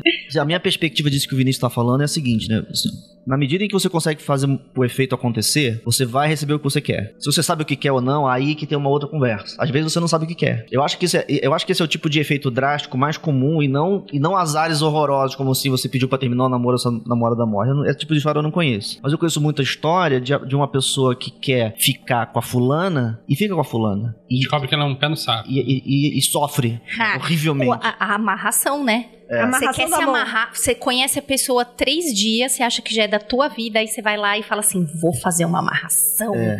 Aí você descobre que a pessoa é uma desgraça e tu E fica aí- amarrado e o resto aí- da vida. E é paciência, vai ter que fazer, vai, vai ter que se esforçar pra desamarrar. É. Ou então eu quero dinheiro, né? Tá bom, então ganha dinheiro. Pra você ganhar dinheiro, você vai ter que trabalhar nesse emprego aqui. Aí daqui a 10 anos você tá rico e a sua família te largou porque você tava trabalhando esse tempo todo. Você não sabe o que quer. Eu acho que o problema de você saber o que quer, ele toca mais profundamente do que você tomar um azar porque Deus tá querendo te fuder. Sim, tirou um no dado, né? É, é. Então, por isso que quando eu faço algum- alguma declaração de intenção, eu quero aquele emprego. E quero ser feliz naquele emprego.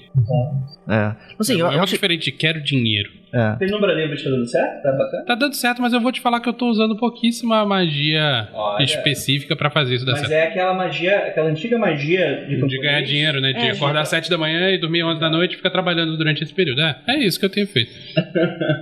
É eficiente. Não tô, não tô influenciando os resultados de outra Ah, maneira, certa, ah, de outra maneira não, mas dessa tá, né? não. Uhum.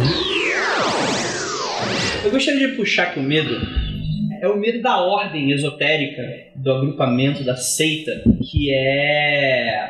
que não quer que o conhecimento seja divulgado. Por que eu tô falando isso? Porque eu sei que isso é uma discussão através de pessoas que são de ordens, de que não gosta quando aqueles certos livros caem no torrent. Porque, segundo eles, não é porque eles querem o conhecimento só para eles. Segundo eles, eles acham que divulgar aquele livro com aquelas técnicas é irresponsável e vai estar abrindo para pessoas que não vão saber lidar com aquilo, não vão ter o conhecimento necessário, que vai dar merda. É o cara que mandou e-mail para mim falando: Porra, André, você falou sobre Goécia e tal. Fiquei com. bateu medo. E de porra, vocês estão falando sobre essas umas paradas aí para um público muito abrangente. O que, que vocês acham? Uhum. Tô lembrando da história do, do malucão lá, Do. do dos livros. é.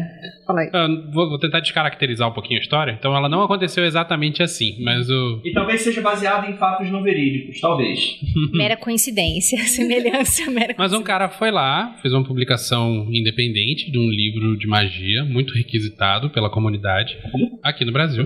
É, pode Hum, perguntar? Depois, Traduzindo? Depois, depois, depois. depois. Tá, tá, tá, tá. O cara foi lá, lançou o livro e ele falou que o livro apareceu nas livrarias e uma semana depois bateram na porta da- do, do escritório dele, que ele não dá o endereço em lugar nenhum. Falando, ô meu amigo, por que, que você publicou isso aqui? Eu publiquei porque essa porra é domínio público, eu quero ganhar dinheiro. Não, mas você não pode sair lançando isso aí não, rapaz. Isso aqui você tem que consultar a gente. A gente quem? Ah, Quem nós somos do grupo? X. Quem foi que fez essa tradução? Foi o pessoal do mesmo grupo X lá da Inglaterra. Tem uma pessoa que é brasileira que tá nesse grupo lá e fez a tradução pra mim. Mentira, não tinha feito. Mas o cara calou a boca e foi embora. Quer dizer, existem ainda os guardiões de portal, né? Querendo alterar o curso da realidade pra que o conhecimento não caia na mão da plebe, né? Que coisa maluca, cara. A gente tá em 2017. Não faz E esses estão querendo ser especiais, Liv. É, esses estão querendo É. ser especiais. Tá, Então é isso mesmo, é isso mesmo. Ou, ou existe uma, uma preocupação sincera de que as pessoas vão se fuder? Eu conheço pessoas que são sinceras. Pra mim, essas pessoas são ingênuas. Elas são sinceras e ingênuas. Elas acham que vai acontecer coisa que não vai acontecer. né? Por exemplo, todo mundo é aterrorizado por Goécia.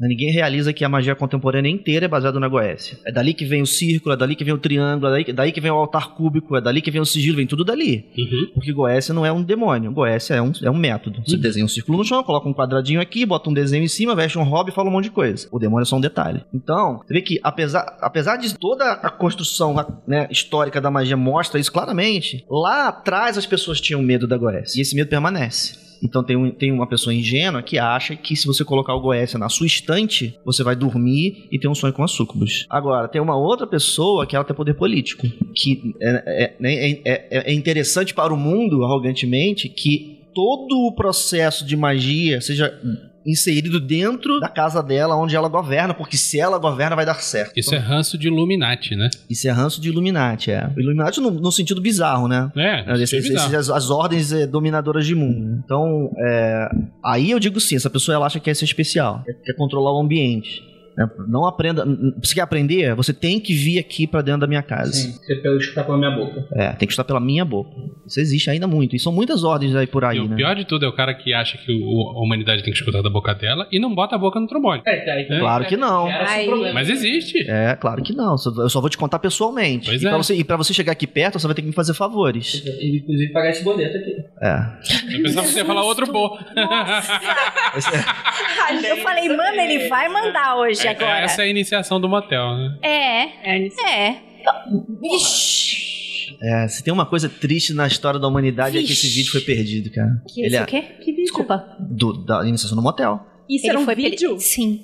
Ah, para. Sim, Ah, gente. para. Ô, Não, gente. existia, existia um uma Não, prova cara. concreta disso. Não é, não, ninguém falou porque o outro falou, falou. Existe uma prova Eu concreta. pensava que era tipo assim, uma Não. lenda, era uma história não, não, contada. cont- contando ingenuamente não. de quando ele ia lá, não sei onde, porque a menina procurou ele fazer iniciação, ele falou que tinha que ser no motel, porque o motel é o lugar correto, parará, parará. Motel, cara, motel nunca é o lugar correto pra nada na sua vida. Tem, tem ley lines passando pelo motel, né?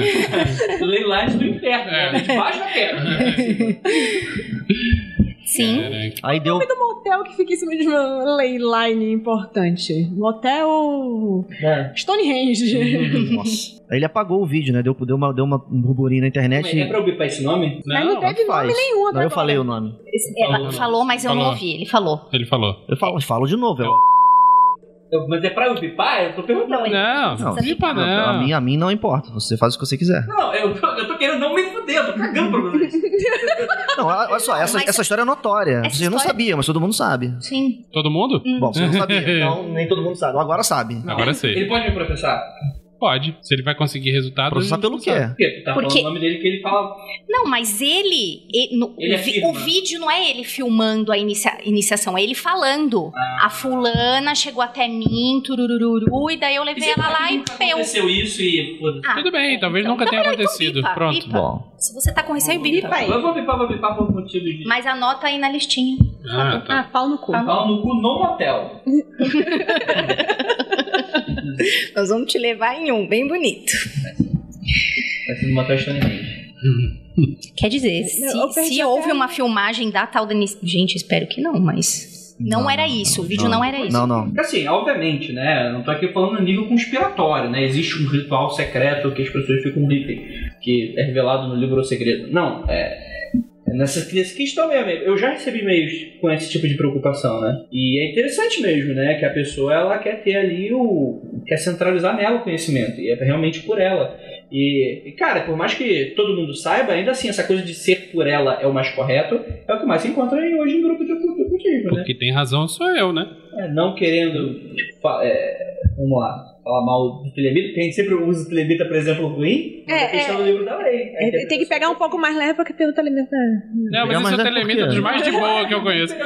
Negativo, pior tipo de gente. É. O pior de tele é meu telemita, né? Se tem dois tipos de gente no mundo que eu não gosto, é Telemita e Pedro. Não conheci um que fosse legal. Ai, Beijo, Pedro.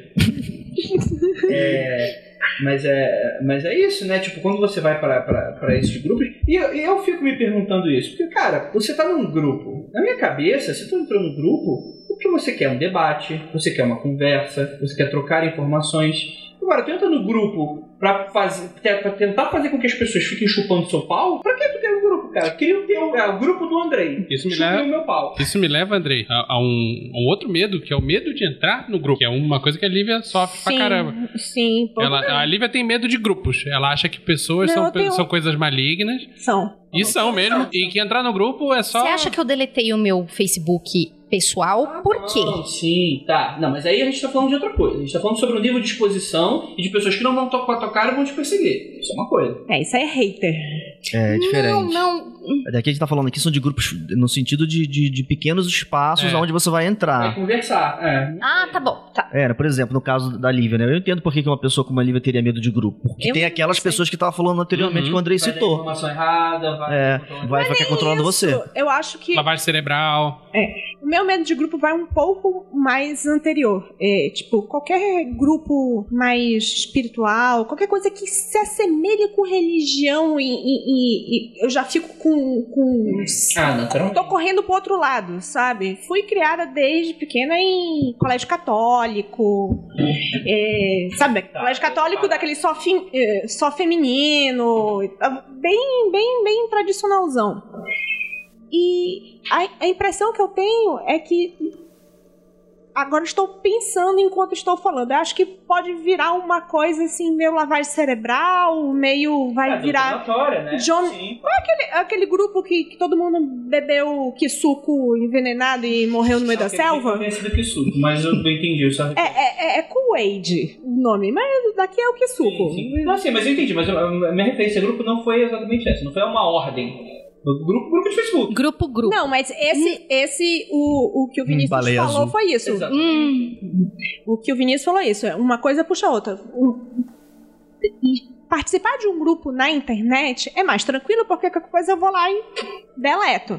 Vou ter que lidar com os haters depois, coitada da Ju, deletou o Facebook dela inteiro por causa disso. Sim, mas é- você tem um nível de separação ainda ali. Tipo, tá na internet. Você tem nem É, fosse eu uma poder- coisa inventada da sua cabeça que parece ser mais seguro. Eu poderia escolher não deletar. Mas eu não tava afim daquela encheção de saco aquela hora. Então eu falei assim: ah, chega e eu vou ficar aqui Eu só. acho mais preocupante, é, tipo, bom, de novo a história. O cara lá, o maluco vem e me entrega um monte de livros do, do- da Rosa Cruz. E aí a Lívia pensa: será que eu deveria bater na porta do Rosa Cruz? Aí, ah, o pessoal vai rir da minha cara e dizer que não é pra eu estar aqui. Beleza. E se eles me aceitarem? É, Mas, mas aí também tem, tem uma, tem uma segunda questão aí que você também é muito louca, né? Também tem isso também. É, que tem, ajuda tem. nessas. tem, tem, tem, tem, tem. Tem, tem isso também. Mas, eu, mas eu, eu super entendo o que você tá falando e tal. Mas sem querer voltar para tipo, o que a gente teve no início do podcast, é, aí com a Ju, é engraçado que esse tipo de treta de, de reiterismo, perseguição, exposição, geralmente acontece com mulher. O cara ele tem que fazer uma merda muito grande pra ser o cara que ele vai ser sempre citado. Deixa eu só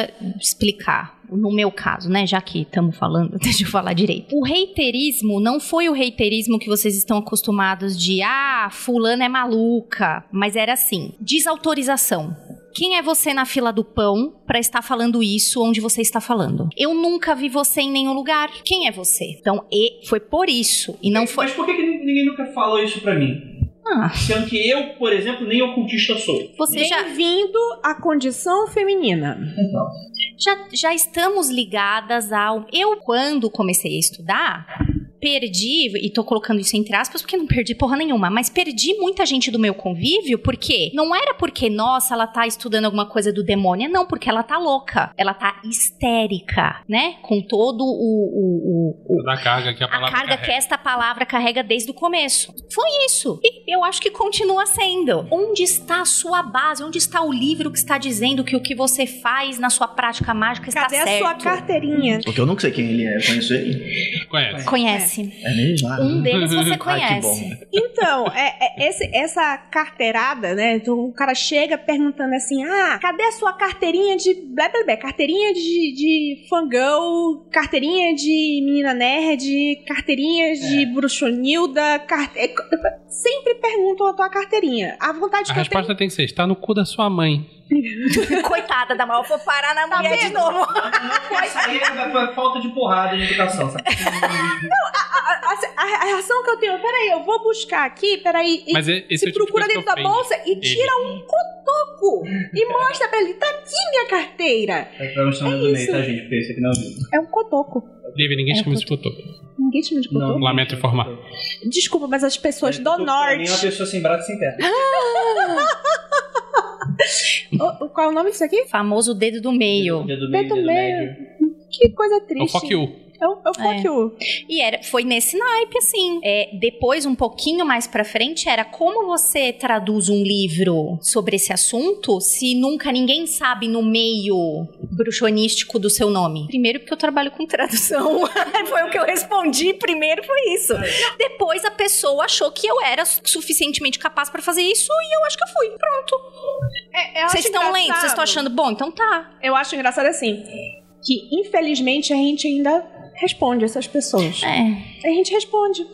Porque assim, quando o Vinícius fez a, a tradução, ninguém veio perguntar pra ele: quem é você na fila do pão? Aí você falou assim: não, eu trabalho com tradução. Eu acho que, Eu nem isso podia dizer. É, eu acho que a resposta séria é que você vai estar perguntando. É que eu não ia falar isso aqui porque eu não queria revelar minha o modus operandi, mas eu dou, eu dou corda pra pessoa se enforcar. Eu vou sendo simpática, vendo até onde ela chega. Assim, é complicado, porque aí a gente tá lidando com problemas que não são originários do ocultismo, mas são originários da sociedade como um todo, né? Então a gente fala, ah, porque é machismo e tal. e acho que, acho que a, a ideia não é recair. Mas eu, por exemplo, teria muito. Caso mulher fosse, teria muito receio de participar desse grupo. É, Especialmente agora, né? o Post-crawler, né? Onde a magia e sexo, né? É uma, é uma obsessão, né? A magia sexual é, uma obsessão do magista, né? Então. É o, que, eu- é o que eu tava falando pro Andrei, né? Tem muito que hoje não faço questão mais nenhuma de conviver, mas assim, ah, vou sair com aquela mina, porque eu sei que ela também estuda minhas paradas, ou, entre aspas, sei que ela é telemita. Aí o cara saiu uma vez com a mina, a mina não dá pra ele por uma série de outros motivos, porque tava com dor de cabeça, ou porque... Foda-se. Porque foda-se, não, Não quis, eu quero conhecer. Aí o cara vira e fala assim: Nossa, nem telemita é, né? Porque olha, se realmente estudasse Babylon e soubesse quem é Babylon, tinha me dado. Então o Nossa. cara bota a desculpa de: Ah, esta garota é do meio e ela não faz o que eu quero, então ela não estudou direito. Isso é o que mais tem com menina. Não, Muita- um muitas cara meninas desse. ouviram isso, Tem Peu. que dizer pra um cara desse que ele nem tem limite a época e não tá dando o cu aí pro primeiro que encontra na rua. Excelente, vou anotar. Anota, isso. anota, anota. Muito Anota. bom. E não é uma, duas, não. Muita Não, gente, imagina, é você não muita coisa. Você não é tão desgarrada dos- das morais cristãs assim, querida. Então eu não quero nada com você. E daí? De novo, Wicca. Você chega lá, Wicca. Eu não conheço um homem que participou de Wicca que não era. Tipo, não tava lá por causa do, do sexo. Ah, não, o sagrado feminino. sagrado feminino e tal, não sei o que. Não, mas você. Ah, você não se desligou ainda da- do, do catolicismo. Você ainda não se ligou, não. Bora aqui fazer um, sei lá, uma orgia, alguma É, coisa olha assim. só, vou, vou até contar uma história bizarra. Ih, rapaz. Eita, Agora aí, sim, é- história bizarra, né? Quando, Agora quando, eu sim. era, quando eu era jovenzinho, não tinha ainda. O, jo- o jovem, O jovem Vinícius. Tava começando a ler, se interessar e tal. Uma menina tentou me arrastar pro lance de Wicca. Eu falei, cara, mas qual o propósito? Ah, celebrar a roda do ano e a natureza e o cara. Eu, cara. Tudo que a natureza E a bola de fogo? Quando que eu solto a bola de fogo? Não, não tem bola de fogo. Porra, qual é o propósito? Ah, mas aí você celebra. Cara, eu não quero celebrar nada, eu quero objetivos, eu quero conseguir coisas. E a pessoa ficou tentando me convencer, me convencer. Mulher. E no final falou, mas tem mulher pelada. Eu falei, cara, Nossa, tá aqui. é só pra ver mulher pelada. Oh. Pega aqui o meu panfleto. Se é só pra ver mulher pelada, cara. essa compra- Deixa pra lá. Não, não queria. Pior que não Puta queria. pariu. Aí eu, ok, E o pior é que eu beleza. sei quem é e não queria. Não, não queria. Caramba, cara, eu não consigo imaginar, tipo, um, tanta insistência pra uma pessoa. Tipo, até inclusive chegar no. Eu, eu falei, então valeu. Realmente, a pessoa realmente quer que a pessoa esteja ali por algum motivo, né, cara? Mas é aquele, aquele lance. Existe tanta meta, gente André. ocultista que mete o pau e fala assim: proselitismo na religião, proselitismo na religião. Mas aí, ah, o meu clubinho é mais legal que o seu. Então você deveria vir pra cá. E faz a mesma coisa. Ah, Eu acho que isso, isso é, é- é saudável até certo ponto. Sei lá, tipo assim, por exemplo. é, tipo, eu acho, porra, o Baladinha 93 super legal, porque tipo, se fosse uma parada mega. mega, mega sisuda, mega gravata. Nossa, porque nós somos telemitas. Aí, eu te dou o cu. pá. E. Gente, esse tá uma fixação com cu Mas nessa foi uma fixação da humanidade, Ju. Ah, É, vê, É um- é ver o grande filósofo Olavo de Carvalho, por exemplo. Exato, exato. Mas mesmo que fala, né? Socialista Fabiano é o cu da sua mãe. Exato, é cu, cara, é cu, a parada é cu. É o primeiro circuito, né, gente? Exatamente. É onde. Né? É, é, enfim, vamos vamos Volta. Brincadeiras à parte. Então, tipo assim, eu não tenho problema por eu falar, porra, eu tenho orgulho do Baladinho 93. Porra, eu acho que é um grupo bacana. Eu acho que a gente faz uma parada. Isso é uma coisa. Isso Mas, mim é mas isso é um orgulho, não é um o que você faz, nossa, que risível essa merda, e vem pra cá. Isso é proselitismo. Em função de muitas coisas, né? E, o- e o fato de que a magia foi crime por muito tempo, ela, ela gerou um problema. Nós somos legatários de um problema muito sério, né? Ela, ela faz as coisas pulsarem com muita dor, né? Então a ordem, é, a ordem é um problema, é um problema social, né? Muitas ordens querem te dominar, e na medida em que muitas ordens querem te dominar, você fica queimado. É, No, no, no rolê esotérico, por exemplo, a ideia de você ter um mestre, ela causa repulsa em todas as pessoas, todas. Mas isso só funciona aqui. Em todos os outros lugares ter mestre é normal. Você vai ter mestre de arte marcial, normal. Você vai ter mestre de caligrafia, normal. Você vai ter um mestre, entre aspas, de, de piano, você Mestre de obra, meu irmão. vai, vai ter um mestre de obra. Tudo normal Obreiro, né? Mas mestre de magia é absurdo. Por que, que mestre de magia é absurdo? O, ra- o raciocínio não aceita, mas a história explica. Porque no curto tempo em que a, né, a magia é liberada e, a- e as e nós começamos a, a finalmente começar a trabalhar, a, quantidade de picareta que começou a trabalhar aqui, enganar as pessoas e tirar dinheiro das pessoas é enorme. aqui no Rio de Continua, Janeiro eu vi né? um, um golpe, cara, que foi, um- que foi tão engraçado que eu, que eu tive que gozar das pessoas, mas eu fiquei triste, né? O cara apareceu aqui, trouxe a Golden Dawn pra cá, perdão, pra cá não, a gente tá em São Paulo. É, Levou a Golden Dawn pra lá, vendeu os paramentos, as pessoas gastaram uma fortuna e ele sumiu. Simples assim. Não, foi tipo, assim. compra aí primeiro que a gente tá organizando o lugar. Simples assim. Tem- pré-reuniões? Ele não chegou nem a, a- a gerar aquele, aquele processo de dominação. Ele não queria dominação, não. Ele Queria deu um dinheiro. golpe, um golpe simples. Ele, ele chegou, tudo seu Golden Down, Sou convidou todo mundo, as pessoas pagaram e sumiu. Não, golpe, golpe simples. E esse é o golpe simples. O golpe demorado é o cara que vai ficar contigo cinco anos tirando seu dinheiro. Muito comum. Então as pessoas sofreram Cobrando muito. iniciação, né? Sofreram Aquela muito. E a gente vê aí, até hoje a gente tem pessoas aí que, apesar de eu não considerar picareta, são pessoas que vão querer dominar a sua vida. Você não pode tomar refrigerante, você não pode fazer não sei o que, você não pode fazer não sei o que lá, porque você tem que fazer do jeito que eu tô falando, né? Você vai te controlar minimamente. Eu, eu tenho um amigo que deve estar nos ouvindo, que ele participou de uma ordem que tinha 99 graus e que você tinha que pagar a iniciação em cada um deles. Cara, que é mais 99? picareta. 99, no more, no less. Tá, era um 99, mas se eu não me engano, você contou essa história que você podia fazer um express, né? Não, não, o cara chamou ele de canto e falou: brother, se você quiser, você passa aqui uma tarde, a gente faz logo um pacote, tipo do 18 ao 32, aí você junta tudo, a gente faz um pacote econômico. Cara, isso é Pois comércio. é. Não é, não, não é, não é surpreendente que a, que a comunidade inteira tenha um pé atrás com ordem. Não é surpreendente. Aí você vai de na comunidade de novo. Você tem uma rede de apoio que você vai descobrindo quem são as pessoas sérias, quem não são as pessoas sérias. É interessante porque, por exemplo, Magicando, a gente brinca e tal, a gente fala que a gente não concorda, porque afinal de contas somos pessoas, somos seres humanos, né? A gente não é uma, uma instituição é, é, além de ideologia ou além de, enfim, de experiências pessoais ou além de nós mesmos, né? Mas é interessante, porque tudo que a gente fala aqui é a nível de sugestão. Olha, pra gente não dá certo, porque a gente vê que funciona é isso, você segue se você quiser. É, tá, tá lá no, no manifesto, né? que a Tipo, pessoa- não acredite em tudo que você lê ou ouve. Porque o ocultista médio é aquele cara. Não, não, isso eu vou falar sério, isso agora como crítica.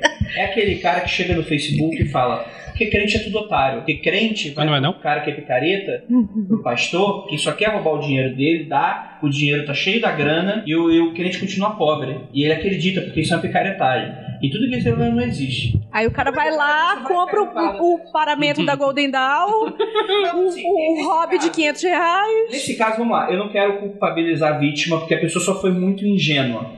Mas existem esses outros casos de que pessoas que são claramente uma picaretagem, claramente, se a pessoa quiser, ela conversa com as pessoas e vai que vai abrir os olhos, mas a pessoa vai dizer, cara, mas, mas vai di- direto, tipo, sabe, tipo, caralho, mas eu quero me fuder muito, eu quero pegar esse carro, eu quero bater naquele muro em 100 km por hora. É essa galera, tipo, como é que esse cara abre a boca pra criticar o crente? Eu vou fazer um, um parênteses mais curto. É que nem é o magão lá que compra anel no AliExpress por 15 dólares e vende aqui o anel de Salomão abençoado por 500 conto. Ah, Opa! Vocês sabem quem é? Por que que corte isso? Eu Por quê? quero cortar. Ah, eu não, Não, sei porque não. ele é muito poderoso. Vai que ele joga uma machia em mim e eu morro. Ah, teve uma vez que me ameaçaram assim, foi horrível. A cerveja tava quente a noite toda. Tive que voltar cedo pra casa. No Rio, isso é uma maldição tremenda, porque a Porra, cerveja imagina, a quente. pessoa, cara, vou te fuder, vou te botar na encruzilhada a noite inteira cerveja quente, cara. Nossa. Mas tem. Comprar Pensa no hein? AliExpress. Olha, isso, Horrível, isso é um medo, horrível. isso é um medo real, né? Cerveja quente. Eu tenho medo de cerveja é? quente. Entendeu? Pô, tem que tomar muito cuidado com a magia, cara. Sabe? Pelo menos não tinha só nova skin, né? Não, a cerveja era até boa, Ah, só que então. tava quente. Só que tava- Agora calcule a nova skin quente. É a tragédia, Aí, a ilusão é. que vai ser. Tá vendo? É. Esse esse é um inferno, né, cara? Muita coisa é boa, mas ela é ruim. Você fica, ah, não, assim, não, horrível. Nossa, por favor, não me amaldiçoe nunca mais. Eu juro, eu juro que vou te obedecer. Só que não. Você que não quer mais ser o NPC. Vamos voltar de novo ao primeiro capítulo. Você não quer ser o Ah, NPC. é interessante essa imagem, né? Eu gosto muito de dizer que, o, que o, a gente, a gente, o que a gente faz, na real, é, é- é gerar aventura, né? Porque quando você, por exemplo, quando você é novo, jovem, começa a trabalhar, se você lembrar bem, a, a- a quantidade de experiência que você adquiriu ali foi muito grande. Você aprendeu muita coisa. Só que como é tudo do dia a mesma coisa, chega uma hora que acaba. Uhum. Se você fizer isso pro resto da sua vida, o último dia em que você conseguiu aumentar sua sabedoria foi ao, ao redor dos seus 23 anos. Então, pra gente poder aprender alguma coisa nova, a gente tem que sacudir o mundo. Tem que, tem que né, usar algum tipo de dispositivo artificial pra você poder injetar na vida a novidade que vai permitir você pensar diferente. Não é que as pessoas falam que viajar, viajar vai você entender melhor a vida? Porque, pô, tu foi parar num outro lugar, você não conhece aquele lugar. Ele gera essa novidade. Magia gera protagonismo. Gera mudança. É um agente de mudança. Que é a mesma coisa que a arte, sem falar de magia como arte, mas é a mesma coisa que a arte é. Ela sacode. Se ela não te causa nada, É deu errado. É decoração com publicidade. né? Então, por isso que eu gosto muito do paralelo. E também, eu, até que eu sou uma pessoa que conhece muitos artistas, porque namorei um monte de tempo um artista plástico, então o, o- o- tenho muita amizade. Que todo artista é um magão em potencial, e tem muitos que começam na arte e depois falam assim, hum, e aí acaba indo pra magia, ou que leva os dois paralelamente, porque é a mesma coisa, né?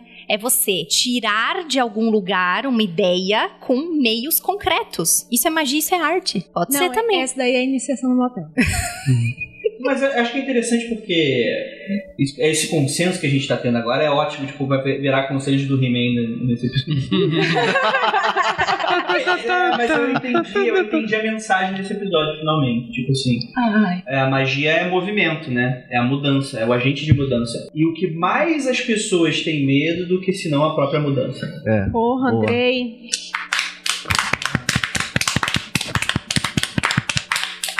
Pensem aí, 15 dias ouvintes. Bota a música do, do He-Man e termina o podcast. Pronto. Vocês acharam o, o Gorpo, né? Que era o nome dele? Vocês acharam o Gorpo no cantinho ali? Então ainda não pode terminar. É isso, gente. Eu gostaria de agradecer muitíssimo a participação de todos vocês que estão aqui na mesa. Inclusive a participação do Pio aqui, primeira participação, a gente tinha sempre convidado. Não, obrigado. Sua. E você quer deixar uma mensagem final para os nossos ouvintes, falar um pouquinho do ou do Foco de Pestilência, que Ou dos dois? você tá precisando de, de, de, de uma magia, por favor. Precisa de uma magia espiritual metafísica. Não, eu vou dar uma, uma, uma- palhinha só e, e depois dar um meu conselho final. Né?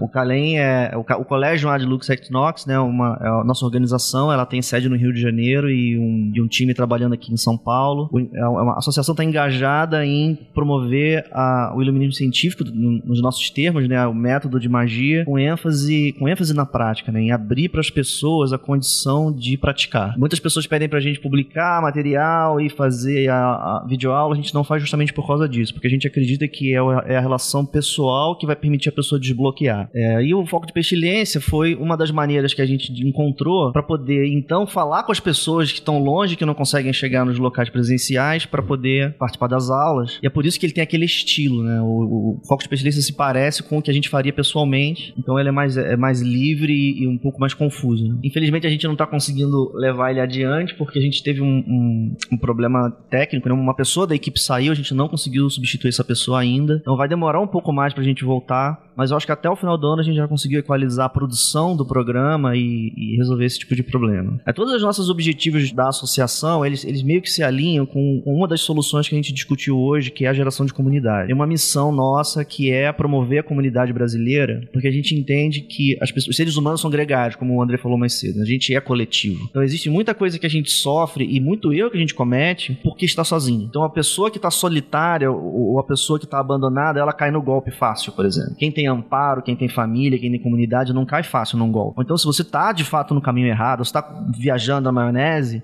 e tá sozinho, você vai ter que resolver isso sozinho, né? Isso é muito difícil. Mas se você tiver amigos, os amigos vão te dar o toque, eles vão te, acom- ah, né, vão te acomodar, vão, vão te ajudar a se corrigir. Então, no caso da gente que tá se arriscando, como a gente falou no final, a gente tá propositalmente causando problema, é, o potencial é maior. Então, ainda, é ainda mais importante a gente gerar comunidade para poder criar o problema dentro da rede de segurança.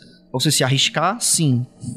Porque se você não arriscar, você não faz nada. Você tem que se arriscar, mas controlando o risco. E como é que você vai controlar o risco? Com os outros. Isso é o que eu acho. Pô, muito obrigado então. Vamos encerrar aqui mais um episódio. É, agradecer a todos. Vamos fazer agora uma oração. Eu tenho que tirar essa referência. Lá, lá nos comentários do, deste post, você que tá ouvindo por agregador, dá uma olhadinha no navegador, porque tem lá o endereço da página do Calem, né? Tem Facebook, tem a página deles, para você, caso você se interesse, queira ir até lá, fazer curso, tem agenda, né, Peu?